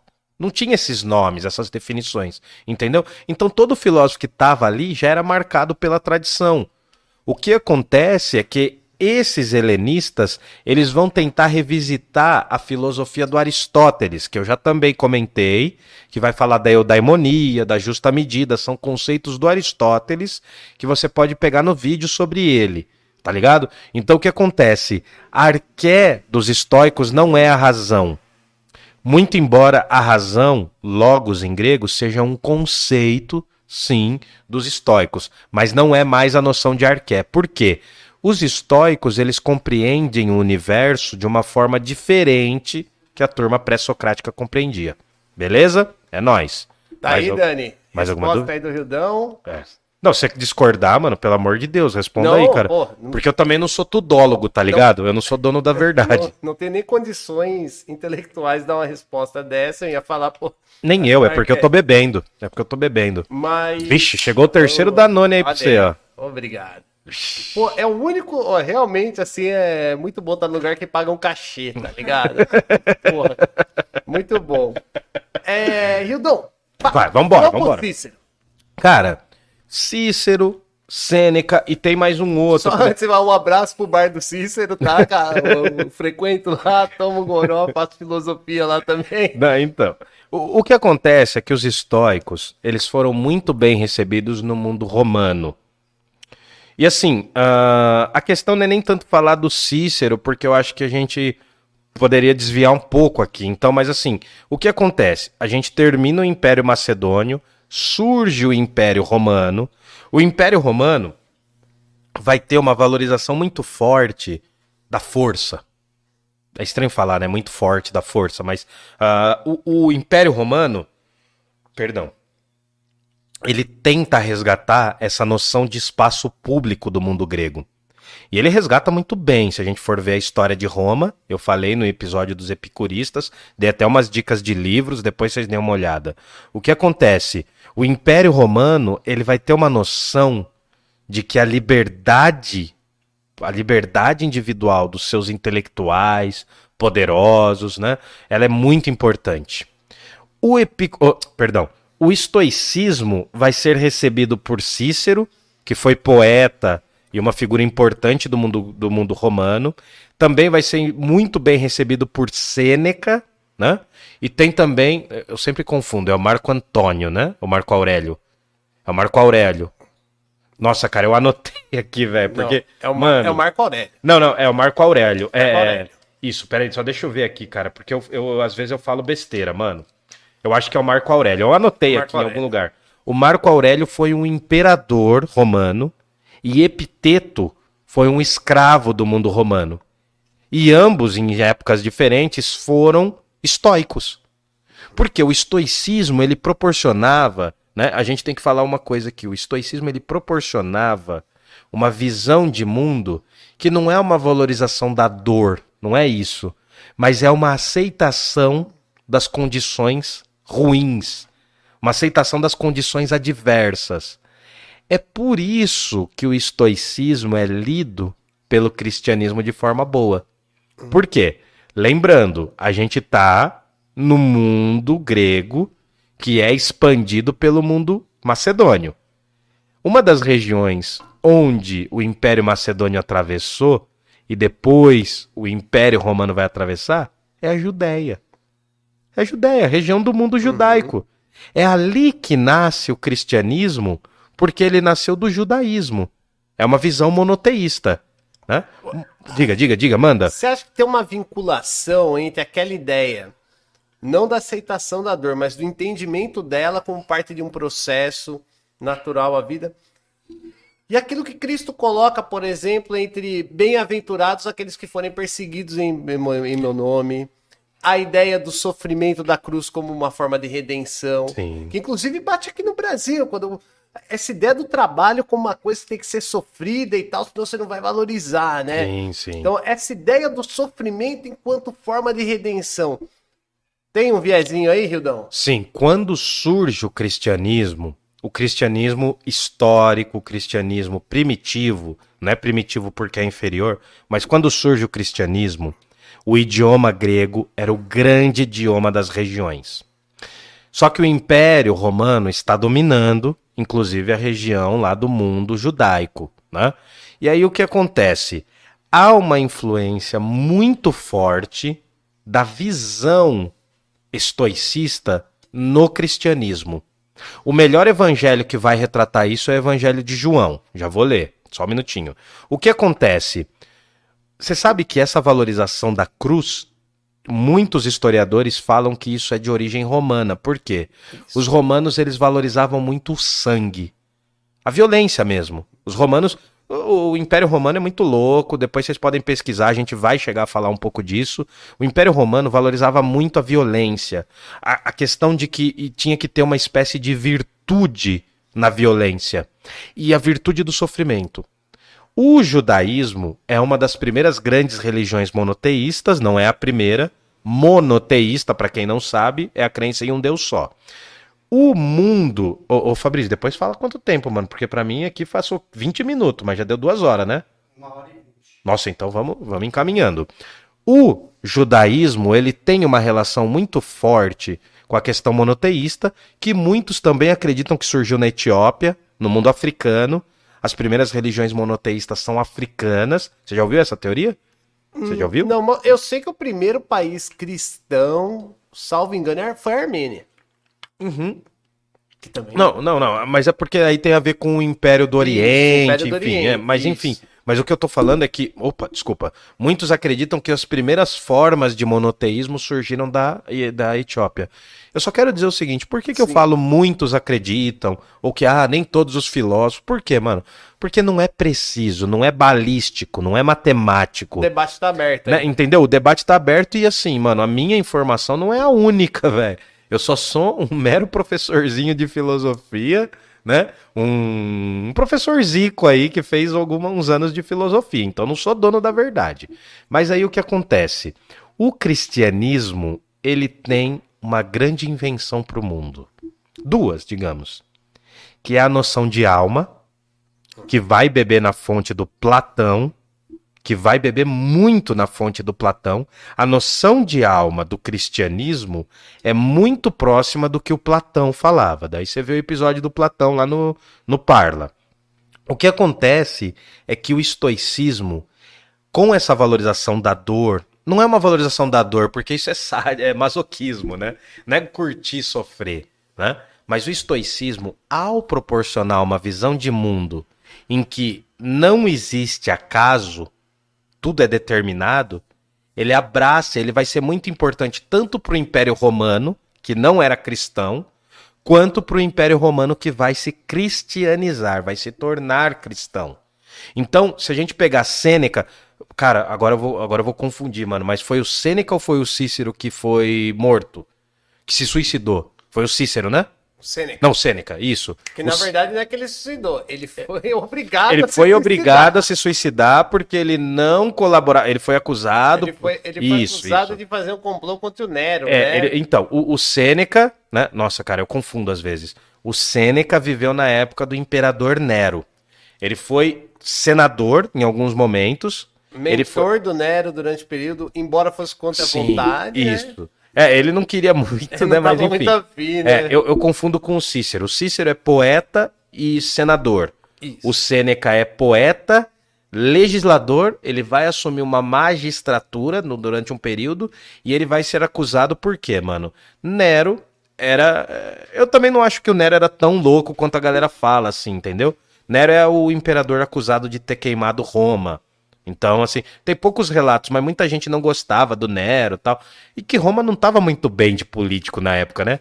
Tinha vindo o Calígula, depois veio o Nero, assim, né? Ah, era uma turminha meio pesada, né? É mais ou menos a relação de São Paulo com o PSDB, né, Isso, cara? é uma relação. E isso sim é uma relação sádica.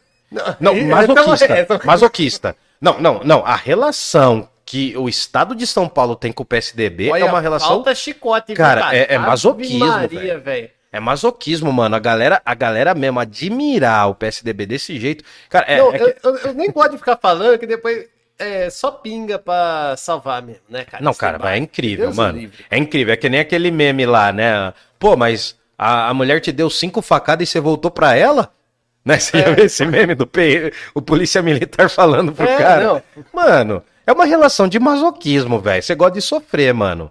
Mas o Cícero, Uhum. ele já é Roma, né? Ele já tá ali no... No, No Império no Império Romano, sim, século I.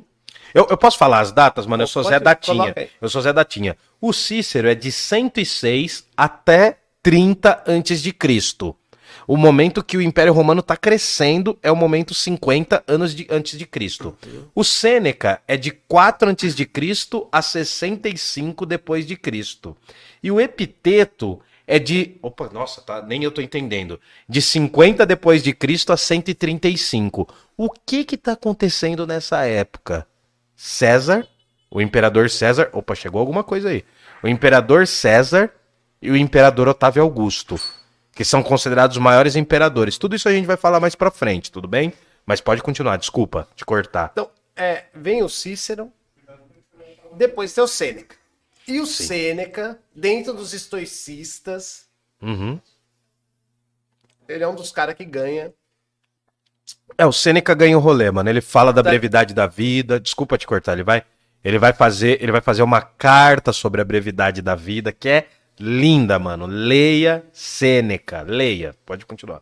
Não, então, e aí eu, eu queria falar. O Sêneca, por exemplo, é um cara que, desses estoicos, de todos que nós falamos, foi o que mais me atraiu que eu e que eu acho que ele coloca grandes problemas do cotidiano.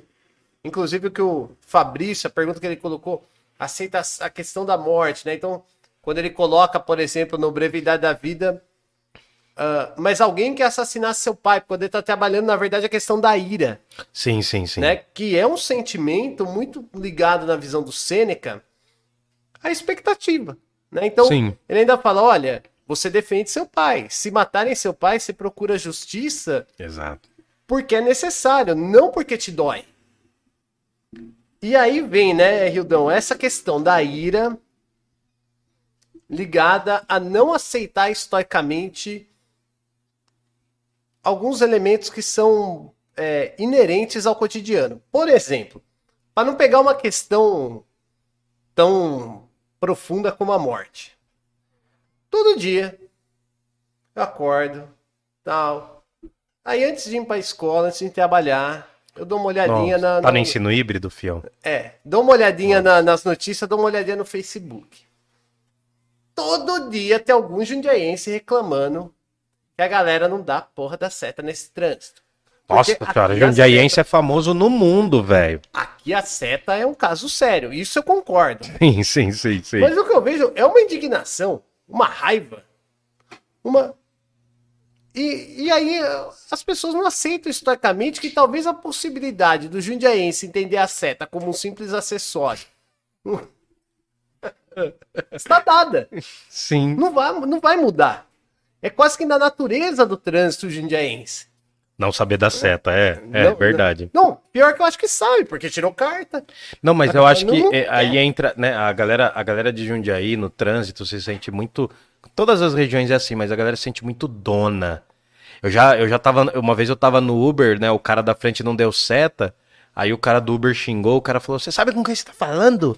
Meu sobrenome é tal. Daí falou um sobrenome pseudo-italiano, tá ligado? Pode que é muito crer. comum aqui na cidade, mas não vou falar. Mas enfim, cara, é- é- a galera é trouxa. Mas Não, e, e o cara fica irado. E aí depois ele posta lá, descarrega e eu vejo lá. É toda semana. Não tem erro. Olha, eu não acredito, não deu a seta, aconteceu um acidente tal, tal. É, o que, que o Seneca iria falar sobre ele? Ele iria falar que, olha, você precisa aceitar a possibilidade de que talvez o Código Nacional de Trânsito não funcione em Jundiaí. Sim, é, num grande lugar que não funciona. E, e aí, assim, Rildão, n- entendendo isso como um dado da realidade, a ira, a ira se reduz? Cara, é, é boa essa, mas por quê? Assim, chegou, chegou a nossa pizzinha aí, a gente vai divulgar já já. Já vou pedir pra vocês trazerem aí uma pizza só pra eu mostrar. Pode ser até o- a pizza Enquanto inteira. você fala do Sêneca, eu vou aqui no banheiro. hein? Vai lá, vai lá. Você vê que ninguém quer me ouvir, mas vamos lá. Porra, só dois Danone já deu vontade de ir no banheiro. Então, o que que acontece, galera? Quando a gente fala, opa, chegou a menina aqui, ó. Pizzaria Giuseppe. Aqui, ó. Tô fazendo, virei um menino propaganda, né? Um cara vesgo como eu, virou um menino propaganda. Tá pegando aqui, Fabrício? Tá pegando, ó?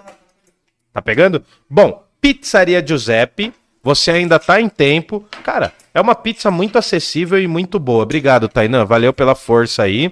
Né? Ó, eu vou falar os números da Pizzaria Giuseppe só pra gente ficar na resenha aqui, tá bom? Eu vou falar com voz de locutor de rádio AM. Para você falar na Pizzaria Giuseppe, ligue 4527 2525. Vou repetir. 4527 2525. Se você quiser ir mais rápido, né, você pode ser rapidinho e falar pelo WhatsApp. WhatsApp. Você pode falar no 94233 3224. 94233 3224. A pizzaria Giuseppe, se você chegar lá, você não precisa ir até lá, é óbvio. Mas a pizzaria Giuseppe, se você der um toque neles e falar assim, ó, agora, agora. Se você falar agora que tá vendo o Parla Podcast, você ganha 10% de desconto. E, cara, 10% de desconto numa pizza que já é extremamente acessível é muito bom. Olha aqui, chegou os folders. Chegou os folders, aqui, ó. Olha o tamanho do cardápio do Nenê. Olha o tamanho do cardápio. Pizzaria Giuseppe, a gente agradece, tá patrocinando a gente, né, ó. Olha o tamanho do cardápio. Tá vendo? Tá bom? E ainda tem aqui, ó, pizza popular Giuseppe, todas por 22 reais. Cara, isso é demais, fiote. Aqui, ó, Parla Podcast aqui, ó. Pode mandar, vai lá, confia, mano. Olha aqui, ó. Pizza por 22 reais, meu irmão. Quanto que você compra? E é de qualidade, hein? Sensacional. De qualidade. Pô, pizza por 22 reais. Não parece que a gente voltou pra 2002? Meu, estão dando de beber e de comer agora aqui, cara. Cara, Pô, eu tô te falando que a gente melhorou, mano. Eu, tô quero- te falando. Eu quero ter um quadro quinzenal. Cara, na real, mano, eu vou falar um negócio, é que o Murilo, né? O Murilo, o Murilo que apresenta o podcast, ele fez uma cirurgia hoje, né? Ele Pra aumentar um membro do corpo dele, né, que tá, tá- era muito pequeno. É o apêndice, né? Isso, isso. E ele não tá aqui, né? O Fabrício, ele tá no, no bastidores hoje, hoje ele tá tímido, tal, acabou de voltar de viagem, tá meio cansado, enfim. Mas o que acontece? Um abraço pra Bea, que tá vendo a gente, pro Rafael, pra Milena e pra Tainã, que tá também no, nos bastidores aqui tirando foto. O que que acontece, cara? A gente começou, Eles começaram, os irmãos Eusébio começaram do nada, velho. Mas você sabe que do nada, nada se faz, né? Ex nihilo, nihil, como diria Santo Agostinho. É. Né? Do nada, nada se faz. A gente vai falar do Agostinho logo logo, não é Agostinho Carrara. Mas o que acontece? Os caras começaram com fone de ouvido, velho. Fone de ouvido de farmácia. Agora pra gente tá aqui com um pedacinho de pizza aqui, ó, ó, ó, ó, ó, ó, ó, pra fazer fome em vocês, ó. Vocês jantaram, eu não sei, mas ó, cara, é uma pizza muito acessível, velho. 22 conto, mano. É, é, junta a galera aí, ó, três pessoas e compra, ó. Hum, hum, hum, hum, hum. Olha aí. É bonito até de ver, cara. Eu sou feio, O mas a pizza é bonita. obra é demais. Ô, Rildão, enquanto você tá se deliciando aí com a pizza do José, Manda. eu vou dar uma lidinha aqui no, No chat, no chat. que Manda tá- aí, tá manda aí. Porra, que bom, que bom. Ah, a Elizabeth aqui colocou: O tempo e o imprevisto sobrevêm a todos que moram sobre a terra. Desculpa, perdão, pode repetir? Ó, a Elizabeth, sua amiga Danone, colocou aqui: ó, O tempo e o imprevisto sobrevêm a todos que moram sobre a terra. Mas tem esse elemento, né? Pro estoico, o imprevisto não é tão imprevisível assim, né? Uhum. Ah, Black Prince TV. Tamo aqui de novo. Valeu, Black Prince. Massa. Ô, Black Prince, valeu. Massa pra caramba. Ó, Jocilene Nascimento, quando? Ayahuasca? Então agora vai ter que trazer o cara, Rildão, ó. Uhum, deixa eu falar. O cara da ayahuasca que vai vir é um parça meu. Eu vou contar melhor a história dele. Ele vai vir no começo de agosto. E a gente vai trocar ideias sobre a medicina dos povos indígenas, principalmente da região do Acre, da região da Amazônia como um todo, mas tem uma resistência muito forte lá no Acre, tem uns diálogos muito loucos, enfim, muito interessantes, e a gente vai falar disso também. É um dos temas, né, cara? O Filobrizando vai falar de drogas logo logo, né, das drogas lícitas e ilícitas. A gente vai falar, pode contar com a gente aí. Diga. Tem mais aí? Tem, ó, tem bastante, ó. O Ed Galileu, pô, Uhum. o Ed demais, ele colocou aqui. Temos que defender a família tradicional brasileira, os indígenas, porra. o Ed é Exatamente, demais, Ed. né, cara? Porra. Exatamente, eu te amo por isso. O Dani falou que o Dani Lord 03 é o nome dele de gamer. É, eu não sou gamer, mas o Fabrício é, ele joga. Qual jogo que você joga, Fabrício?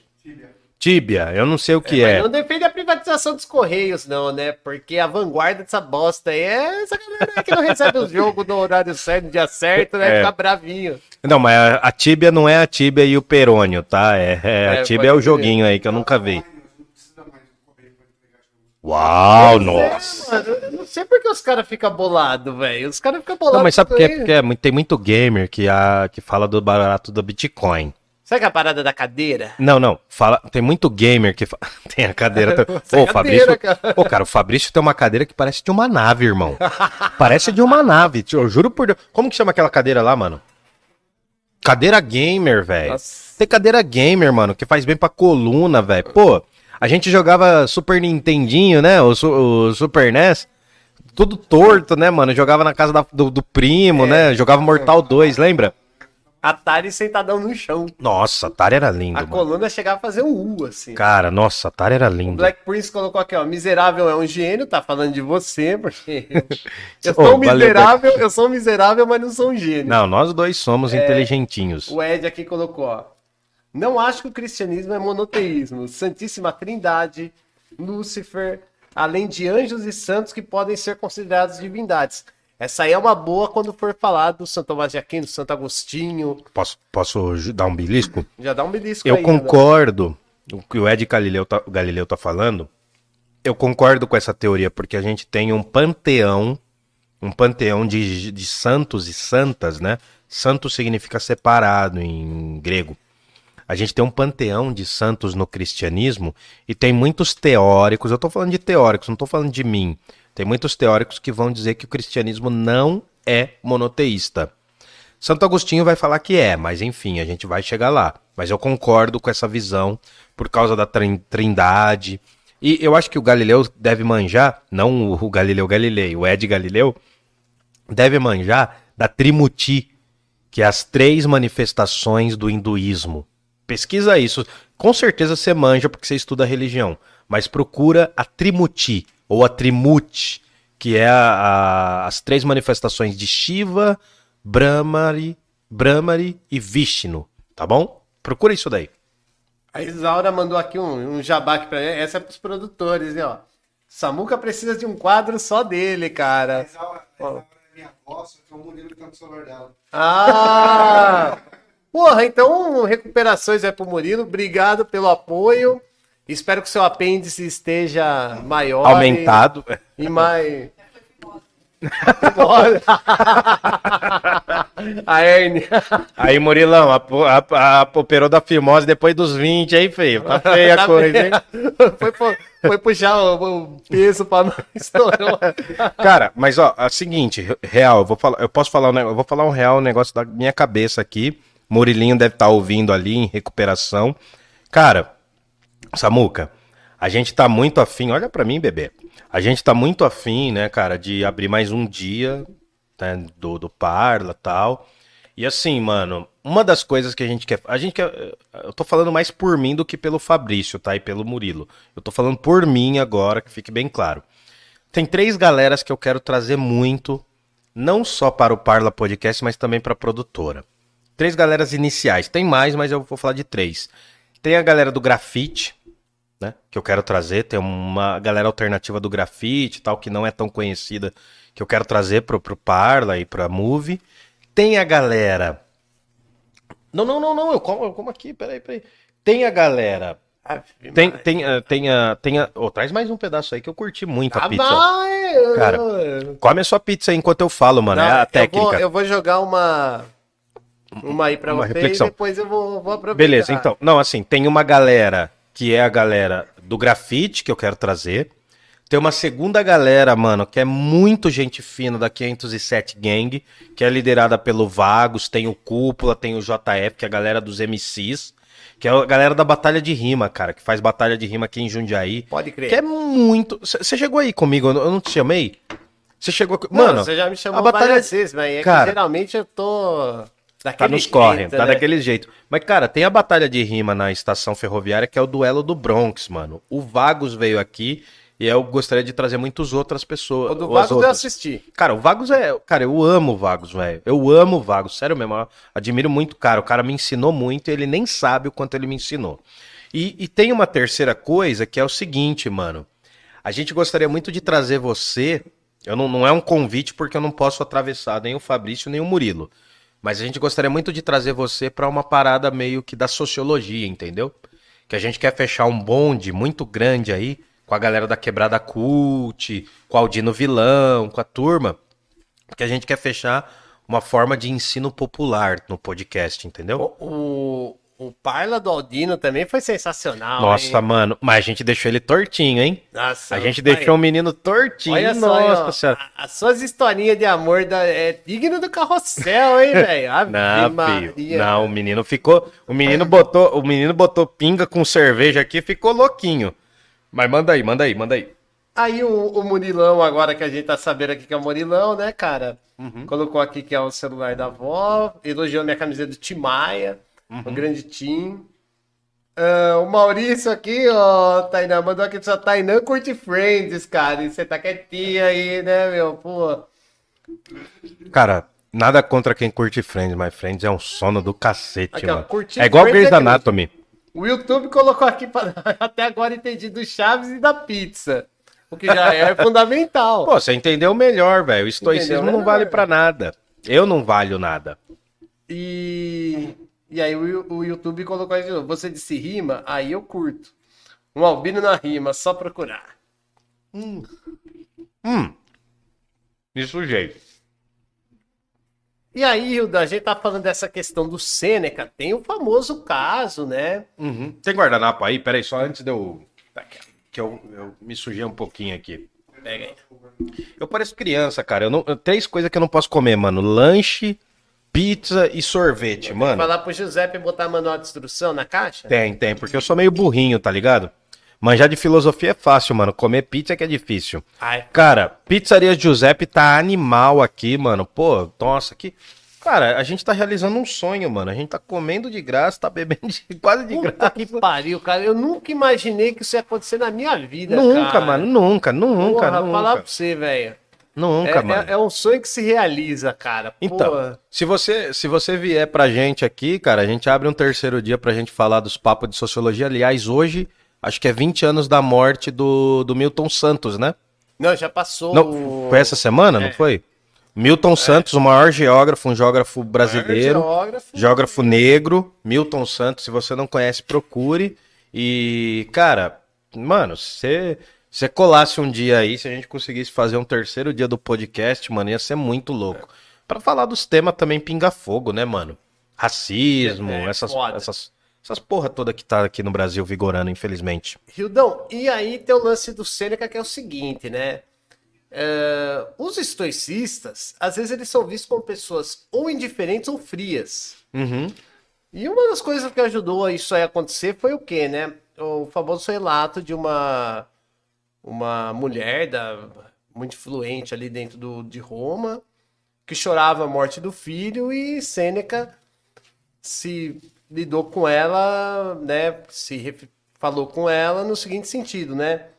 Por que chorar um fato da vida se ela toda é motivo de lágrimas? Sim, isso é lindo, mano. Porque assim, né? Ele vai falar assim, ah, porque choras. Eles têm tem uma frase, né? Porque choras a morte, né? Se a Se vida é o elemento. É digna de, de lágrimas. Então, né? porque tem uma coisa, não, não é a galera emo, não, tá ligado? Não são os emos, mas tem uma sacada nos estoicos que não é aceitar a vida. O, o, o Nietzsche ainda absorve um pouquinho disso com a noção de amor fati. Nietzsche, um filósofo alemão do século XIX. Mas o que, que acontece? Tem uma dinâmica do esto- dos estoicos que é muito parecida com os epicuristas, que é o seguinte, mano. O motivo para temer a vida não é o maior motivo. Porque a gente sabe que a vida é breve, a vida é efêmera. Nós estamos aqui como passagem. No caso dos estoicos e dos epicuristas, nós vamos morrer, nós, temos, nós somos seres de vida breve. Então, assim, se a vida inteira é motivo de lágrima, por que você chora por um momento específico? E isso tem muito a ver, né? Porque tem uma dinâmica. Os estoicos, eles têm três degraus. Imaginem mais ou menos uma árvore, né? Em que tem a lógica. Nossa, agora vou ter que olhar, olha que doideira. Tem a lógica, tem a física e tem a ética. Elas compõem essa árvore, né? Ela, é, a lógica seria a raiz, a lógica, o conhecimento racional das coisas seria a raiz. A física seria o tronco e a ética seria os frutos. Então, o elemento estoico é composto dessas três coisas. Por quê? Eu vou dar um arremate aqui. A gente tem a noção de que o mundo está conforme a natureza. Nós vivemos num macrocosmo e somos microcosmos. né? Porque pensa, um dedo, né? um dedo fora da mão, ele é só um pedaço de carne e osso. Então, o particular fora do todo não faz sentido. É isso que ele está falando. E, aliás, há uma outra sacada, por quê? Já que a totalidade é racional e é vista como uma característica determinista, e o que, que é determinista? É aquilo que tem que ser tal como é. Aquilo que não pode ser outro que não aquilo. Então, o que é determinado é aquela característica. Então, a gente tem uma relação entre lógica, que é a capacidade de você falar. Os, os céticos, eles vão trazer uma outra noção de lógica que é muito legal, mas eu deixo mais pra frente. A gente tem uma noção de física, de physis para os gregos, e a gente tem uma noção também de ética, porque a ética são os frutos advindos daí. Se o mundo tem uma racionalidade, o mundo tem uma espécie de lógica interna que os medievais vão chamar de anima mundi, a gente também segue uma regra interna. Então todas as dores que nos acometem, elas são na verdade preparativos para a grande dor, que é a morte. Então a morte, ou melhor, a filosofia é, é o ensino de como morrer. Isso eles pegam muito do Sócrates, da figura da morte do Sócrates. E tem um detalhe: o logos, a razão, é o que compõe tudo. E olha como o Evangelho de São João relata isso. Come mais pizza aí, fiote. Olha como o Evangelho de São João relata isso. Eu trouxe aqui uma Bíblia que é predominantemente católica, não é protestante, então ela tem uma característica tal que é mais próxima do cristianismo católico. Mas olha o Evangelho de São João. Cara, eu nunca imaginei que eu ia estar lendo a Bíblia ao vivo, mas vamos lá. Eu também Né? não. Não, eu- eu, sei esse comecinho em latim, mas eu não vou falar porque é muito chato, mas enfim. Ah, no princípio era o verbo, e o verbo estava com Deus, e o verbo era Deus. Essa relação entre verbo com V maiúsculo e Deus é uma relação estoica, porque Deus é o verbo. Verbo é a palavra latina para logos. E vamos continuar, ó. No princípio, ele estava com Deus, o verbo.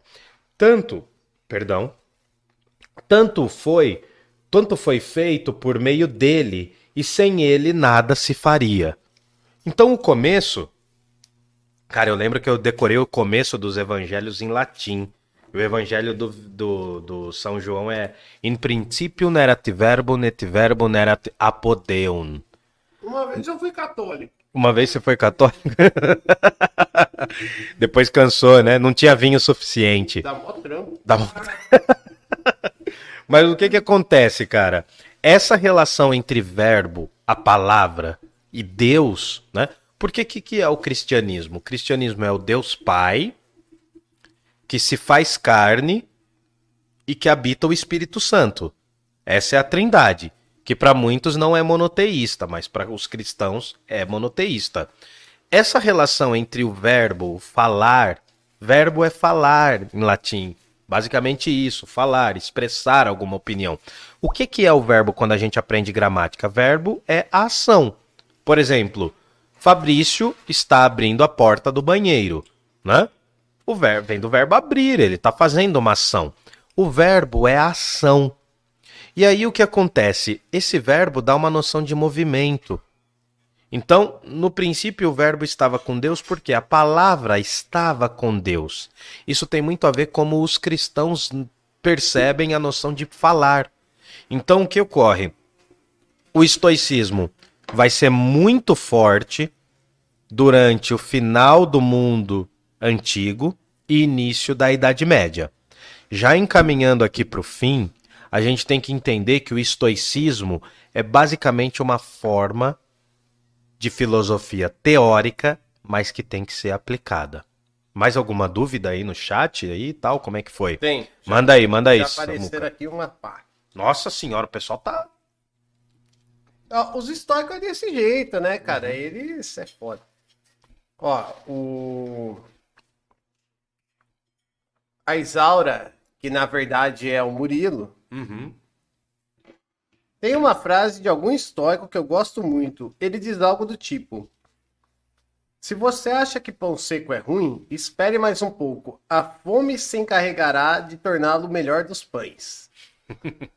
o YouTube aqui, dialogando com o Murilo, colocou: ó, Murilo, minha, acredito que seja mãe ou esposa, minha mãe sempre diz: o melhor tempero é a fome. Cara, eu ia falar justamente essa frase. O melhor tempero da comida é a fome. Quando Elizabeth você está com aqui. fome, é isso mesmo. Quem é o verbo? Então, o verbo, o verbo é a metáfora. Ó, o verbo. Pensa, porque São João, é isso que eu quero dizer. Os grandes evangelistas, eles estavam com um contato muito grande com as filosofias gregas. Você escolheu São João por uma questão filó, não por causa da data, né? Não, não, oi, pior que não, cara. Hoje, mas hoje que é dia de São João? Não, Foi ontem, né? Não, cara, não foi por uma questão de data, mas é porque assim, se a gente for observar a Bíblia, né? Eu vou, segundo semestre, eu vou fazer um merchan meu aqui. Posso, Fabrício? Eu vou fazer um merchan. Se- Semestre que vem eu vou dar um curso lá no Celme. Eu tô montando, mas eu vou dar um curso sobre leitura da Bíblia. É verdade. Parece o Bush falando de direitos humanos. Não, mano, mas, pô, cara, eu estudei bastante o cristianismo quando era moleque. É, eu quase fui padre, mano, mas é outra história. A Milena zoa pra caramba quando eu conto isso, mano. Ela fala assim: você nem foi no seminé- se- seminário e tal. Mas enfim, o que que acontece, mano?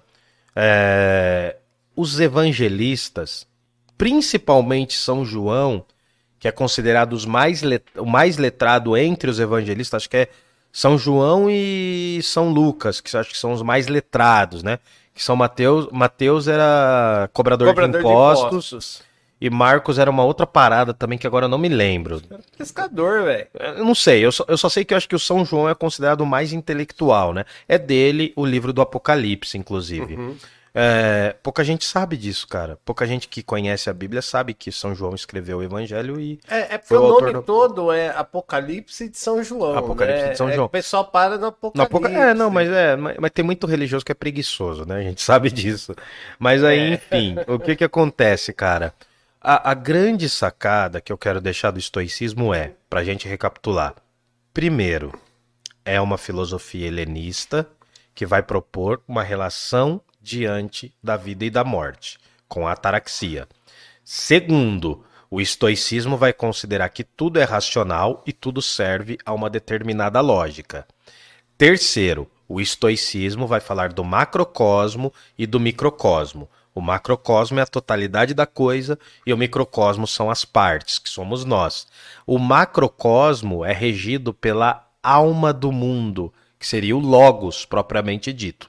E para finalizar, o estoicismo ele foi muito importante para o Império Romano, que não era cristão, e depois para o cristianismo. Por quê? O, o estoicismo ele foi muito visto, foi muito interpretado entre os judeus. Por quê? Ali no mundo judaico-cristão, naquele momento que estava se surgindo uma coisa nova, que era a noção de que todos nós temos uma alma e que essa alma é igual para todos, seja o imperador, seja o, a pessoa mais simples, essa noção de estoicismo, de força e de aceitação da vida, né? Mesmo diante de uma adversidade, porque pensa, mano, o cristianismo é uma religião que foi muito importante para os escravos romanos. Pensa no filme Gladiador. Você já deve ter visto lá. Quem que é o ator do. do é o Kevin Russell Crowe. É, Russell Crowe, isso.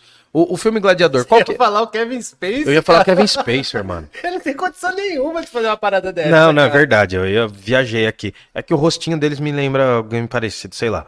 Mas o, o filme Gladiador é basicamente um cara do Império Romano Isso. que tá abraçando a fé cristã monoteísta que tem um outro gladiador que é negro lá, né, que fala do, de como vai ser o bagulho, como vai ser a vida após a morte. Então, ali, cara, no surgimento do cristianismo, os gladiadores, os escravos, os, os, os pobres, eles viam no surgimento do cristianismo, nessa noção de que toda alma é igual, um consolo para a própria vida. Então. É... E a queda do Império Romano, né, Rildão? Mostrar que o Império ali não era tudo, haveria algo depois. Sim, né? então, essa noção de que. Porque durante muitos séculos acreditou-se que quando você morria, sua alma morria junto. Alguns filósofos não acreditavam nisso, como Sócrates e Platão, outros acreditavam, como Aristóteles. E para fechar, o estoicismo ele vai ser muito importante porque não é que é uma aceitação simplória. A gente até pode criticar.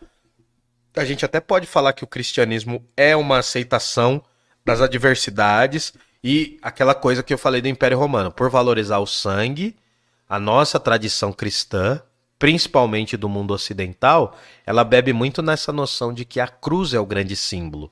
Se a gente chega no cristianismo russo, no cristianismo ortodoxo, a gente vai ver que a natividade, o nascimento de Cristo, é mais importante do que a morte. Por que, que eu estou falando isso? Se você chegar numa família, né, numa família cristã católica, é bem provável que vai ter uma cruz lá. Agora, se você chegasse, né, não hoje, mas se você chegasse antes da Revolução Russa, principalmente, numa família russa, ia ter um ícone do nascimento de Cristo. Um símbolo do nascimento de Cristo. Enquanto o cristianismo ortodoxo valorizava o nascimento, o cristianismo romano valorizava a morte de Cristo. Isso tem um pouco a ver com estoico, com sofrimento. Aliás, né, tem uma coisa que eu vou finalizar aqui tem. A Via Crucis de Jesus não deve ter durado muito. Deve ter durado três horas. Com certeza doeu muito, né? Se o Cristo histórico. Vamos falar do Cristo histórico. Não do Cristo que está basicamente na Bíblia. Né? Há uma teoria que diz que o Cristo da Bíblia foi inventado pelo próprio Império Romano, mas aí é outra história. Mas a Via Crucis durou pouco. Deve ter durado três, quatro horas, que perto de uma vida de uma pessoa escravizada no Brasil devia ser pouquíssimo, né? Se pensar um escravo negro na, Sim, na, na- no Império, no- na colônia brasileira, que vivia 50 anos levando chicotada, ele, não so- ele deve ter sofrido mais do que o próprio Cristo, proporcionalmente. Mas a grande questão do cristianismo é que ele trouxe uma revolução para o mundo, falando que, primeiro, todas as almas são iguais, nós vamos padecer na vida para ganhar uma vida eterna. Coisa que o estoicismo não falava. Sêneca e Cícero Epiteto não falavam. A segunda coisa é que o cristianismo traz uma noção de que o sofrimento é o grande aprendizado. Então, traz uma noção de uma alma interior, que é o microcosmos revisto do cristianismo, do estoicismo. Estoicismo. E para fechar, cara, eu acho que o estoicismo ele proporciona uma noção muito prática da vida. Com o estoicismo a gente aprende que a vida filosófica é uma prática. Você não adianta você exercitar a vida inteira. Não, perdão, não adianta você exercitar um momento da sua vida a filosofia.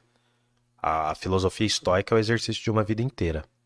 Na próxima semana a gente vai ver os céticos e tentar ver os cínicos que são outras duas turmas que vão trazer reflexões muito parecidas. Os céticos, eles vão ser importantes para o direito romano, o surgimento do direito romano.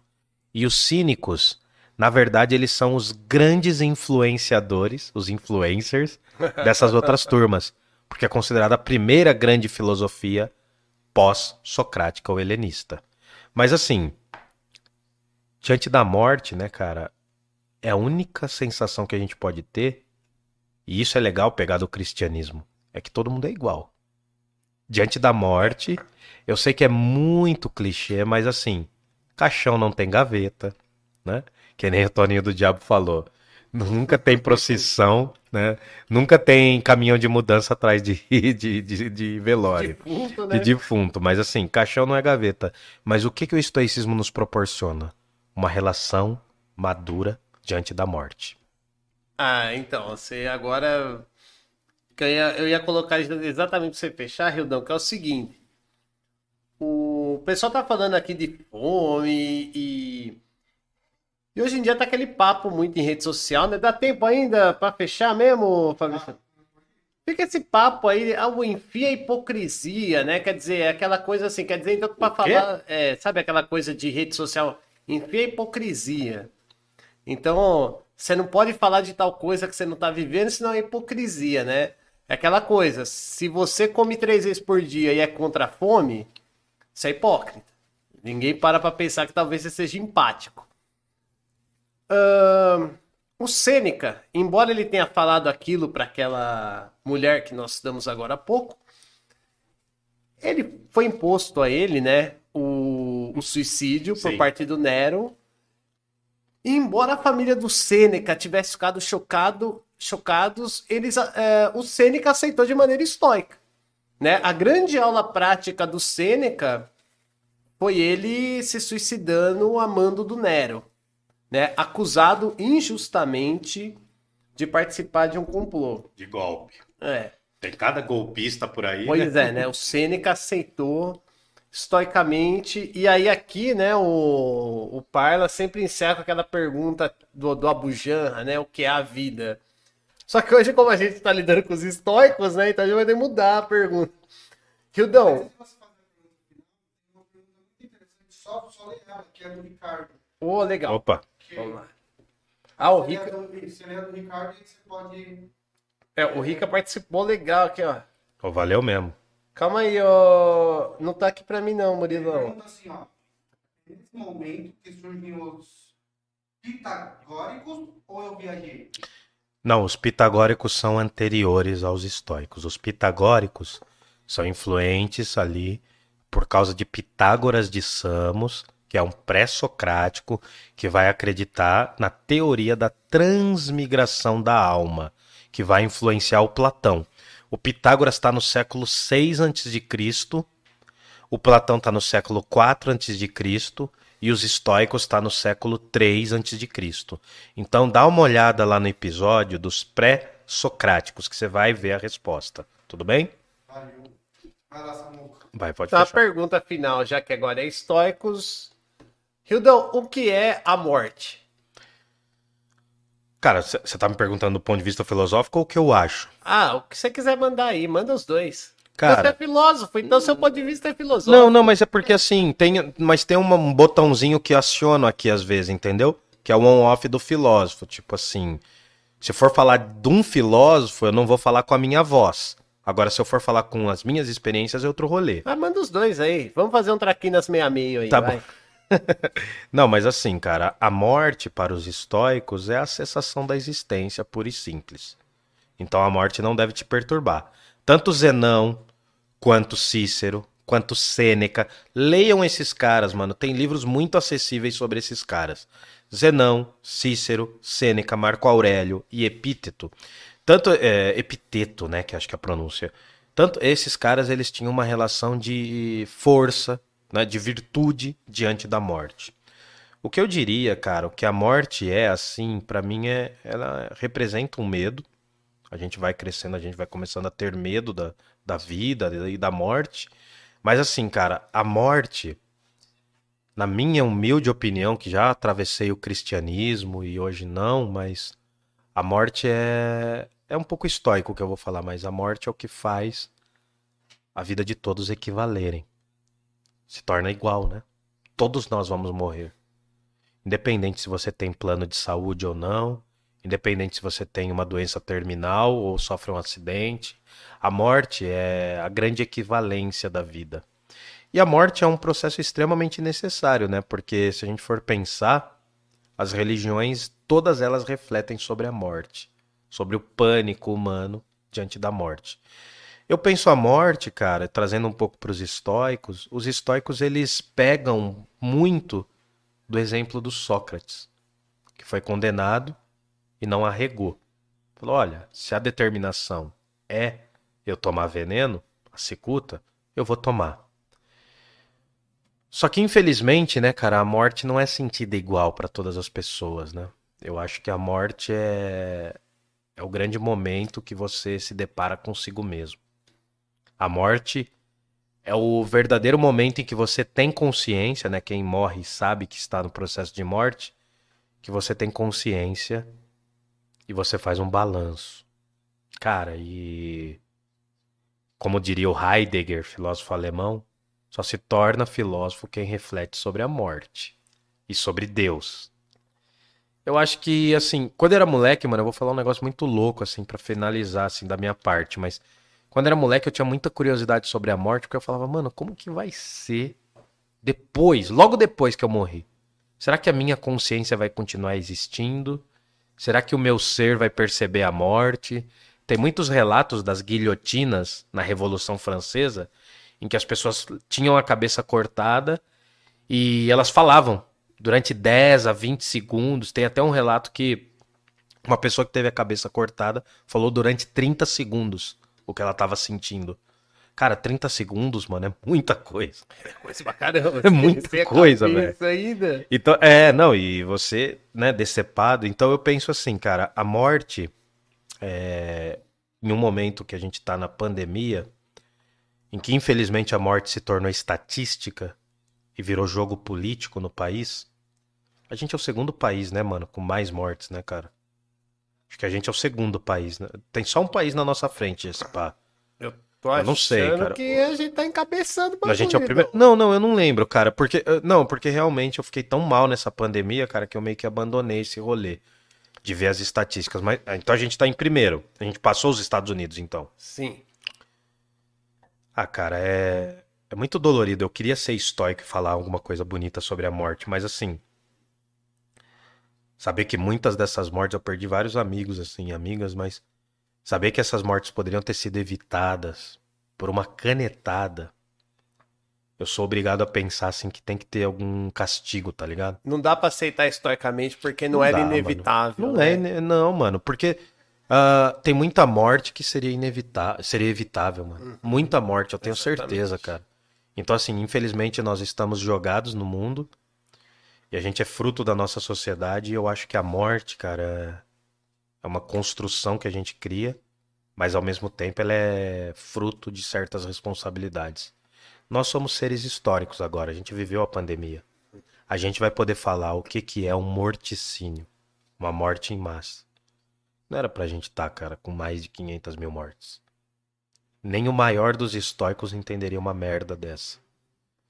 A gente tem um crápula na presidência, só isso. Entre a morte como consequência, a morte como ferramenta, não dá pra. Ah, cara, eu não vou. abstrair, né, Rildão? Eu não vou falar que o atual crápula que tá no poder merecia a morte, porque eu acho que assim, não, não é esse o caso. Não, sinceramente, eu não acho que seja esse o caso. Porque eu quero que os cretinos eles sejam julgados, tá ligado? que eles vivam muito para sofrer as penas do que eles cometeram. Sim. Eu penso desse jeito. Não, com certeza. Mas eu acredito assim, sem tentar politizar, eu acho muito triste a morte se tornar um instrumento de política no Brasil, tanto a nível presidencial, quanto governo, quanto estado, município. Eu não, não, não saldo ninguém nesse rolê. Mas eu acho que a morte é. Eu acho que é o derradeiro mesmo, velho. É quando a gente tem contato e lá nenhuma filosofia, nenhuma religião serve. É só você e, e a sua consciência. É só é. você e o Gabeta, Puta, né? nem véio? fala, é. cara. Eu recebi ligação do, do plano funerário essa semana. Fiquei com medo pra caralho. Para você, estudante de filosofia, você e o Gabeta estão mais próximos do que você pensa. Exatamente. Fechou, Fabrício? Então vamos fechar aí. Agradeço o Fabrício Murilo pelo espaço eletromagnético, a Tainã e o Rafa pelo espaço estrutural a Milena e a digníssima Beatriz. senhora Beatriz pela paciência e todo mundo que acompanhou aí no chat e no YouTube, hein, Estoicos galera? Estoicos são eles que ficaram ouvindo a gente duas horas falando são, bosta. Vocês são estoicos. Vocês aceitaram estoicamente. Hã? O que, que foi? Não entendi. Quem falou? Que vão dar 50 reais pro Murilo postar foto de bigode. O Destruindo Ouvidos? Ô Murilo, Posta sua fotinha aí de bigode, fio. Né? Ele deve estar tá engraçado, cara. Ele vai postar no Instagram dele a fotinho dele com, com a operação que ele fez, que não foi peniana. Fiquem tranquilas e tranquilos. E, bom, eu acho que é isso, cara. Lembrando que na descrição aqui nós temos o link para EC Pinturas, nós temos o link para Move 8, ó, EC Pinturas. Olha lá, põe na geral, Fabrício. Agora, Move 8. Não, Pizzaria Giuseppe, tô sabendo bem, tô sabendo bem. Menino propaganda. Move 8, produções e o Parla Podcast. Então, tudo o que a gente falou aqui, todos os nossos patrocinadores, EC Pinturas, Move 8, Pizzaria Giuseppe, estão na descrição. Sigam, curtam o nosso canal apoia.se barra Parla Podcast é o nosso apoia-se. É muito importante que você contribua pra gente real, porque a gente quer fazer um trampo sério. E também Pix, pix@parlapodcast.com.br. Quem ficou até aqui, obrigado. Vai lá na pizzaria Giuseppe que ainda dá tempo. Pode pedir lá, ganha 10% de desconto quem tá aí em Jundiaí. Nós queremos crescer. Eu agradeço pra caramba pro Samuel, ao Samuel. Agradeço ao Fabrício que ficou na técnica, que deu um trampo do caramba hoje. Né? A gente sobrecarregou o menino. Agradeço ele aí. Agradeço a Milena, que eu amo. Agradeço a Bea. Agradeço a Tainã. E agradeço ao Rafael. Vamos tomar Danone, vamos ser felizes. E galera, vida longa. Oi? O que, que foi? Não. Amor. O amor. O triplo tipo de amor, eu amo só a Milena. Né? Bom, mas assim, cara, valeu mesmo, Fabrício. E assim, cara, ó, real oficial. Quem tiver afim de um dia no podcast do Samuca Galiego. Manda, eu quero. Porque assim, mano, a gente pode trocar essas informações, mas assim, vocês precisam dar audiência pra gente, mano. Na real, a gente precisa disso. Mas eu quero muito convidar você para um terceiro dia. Ah, precisando, tamo aí, pô. Não, precisando não, mano. Eu quero trazer você frequentemente, tá ligado? Para falar de sociologia, ciências sociais como um todo. E pra gente fazer esse bate-volta, entendeu? Então, assim, ó, se inscreva no Parla Podcast curta, comente, mande para sua família. Cara, vejam o episódio do Toninho do Diabo. É necessário. Não, é, é uma coisa mais que necessária, velho. Mais que necessária. Sabe aquela sua tia que você não gosta? Sabe aquele grupo da família que você quer desfazer antes do Natal? Manda o vídeo do Toninho do Diabo. Juro pra vocês. Eu não vou- ia falar, juro por A Deus. procura do Exu Bruce Lee. Cara, ele falou do Exu Bruce Lee e, mano, ele falou que o nome de Jesus era Rantois. Mano, eu cago de rir de tão da hora que é, tá bom? Se inscreva no Parla Podcast, um beijo, desculpem as nossas limitações, força aqui, vida longa ao Parla Podcast, é nós, Camaleão Albino, Samuca Galiego, Fabrício, trabalhando hoje aqui para o seu entretenimento. Por quê? Nós somos vida inteligente na internet. E em Jundiaí não tem heróis. Ah, Jundiaí nunca terá heróis. É nós. Não mais.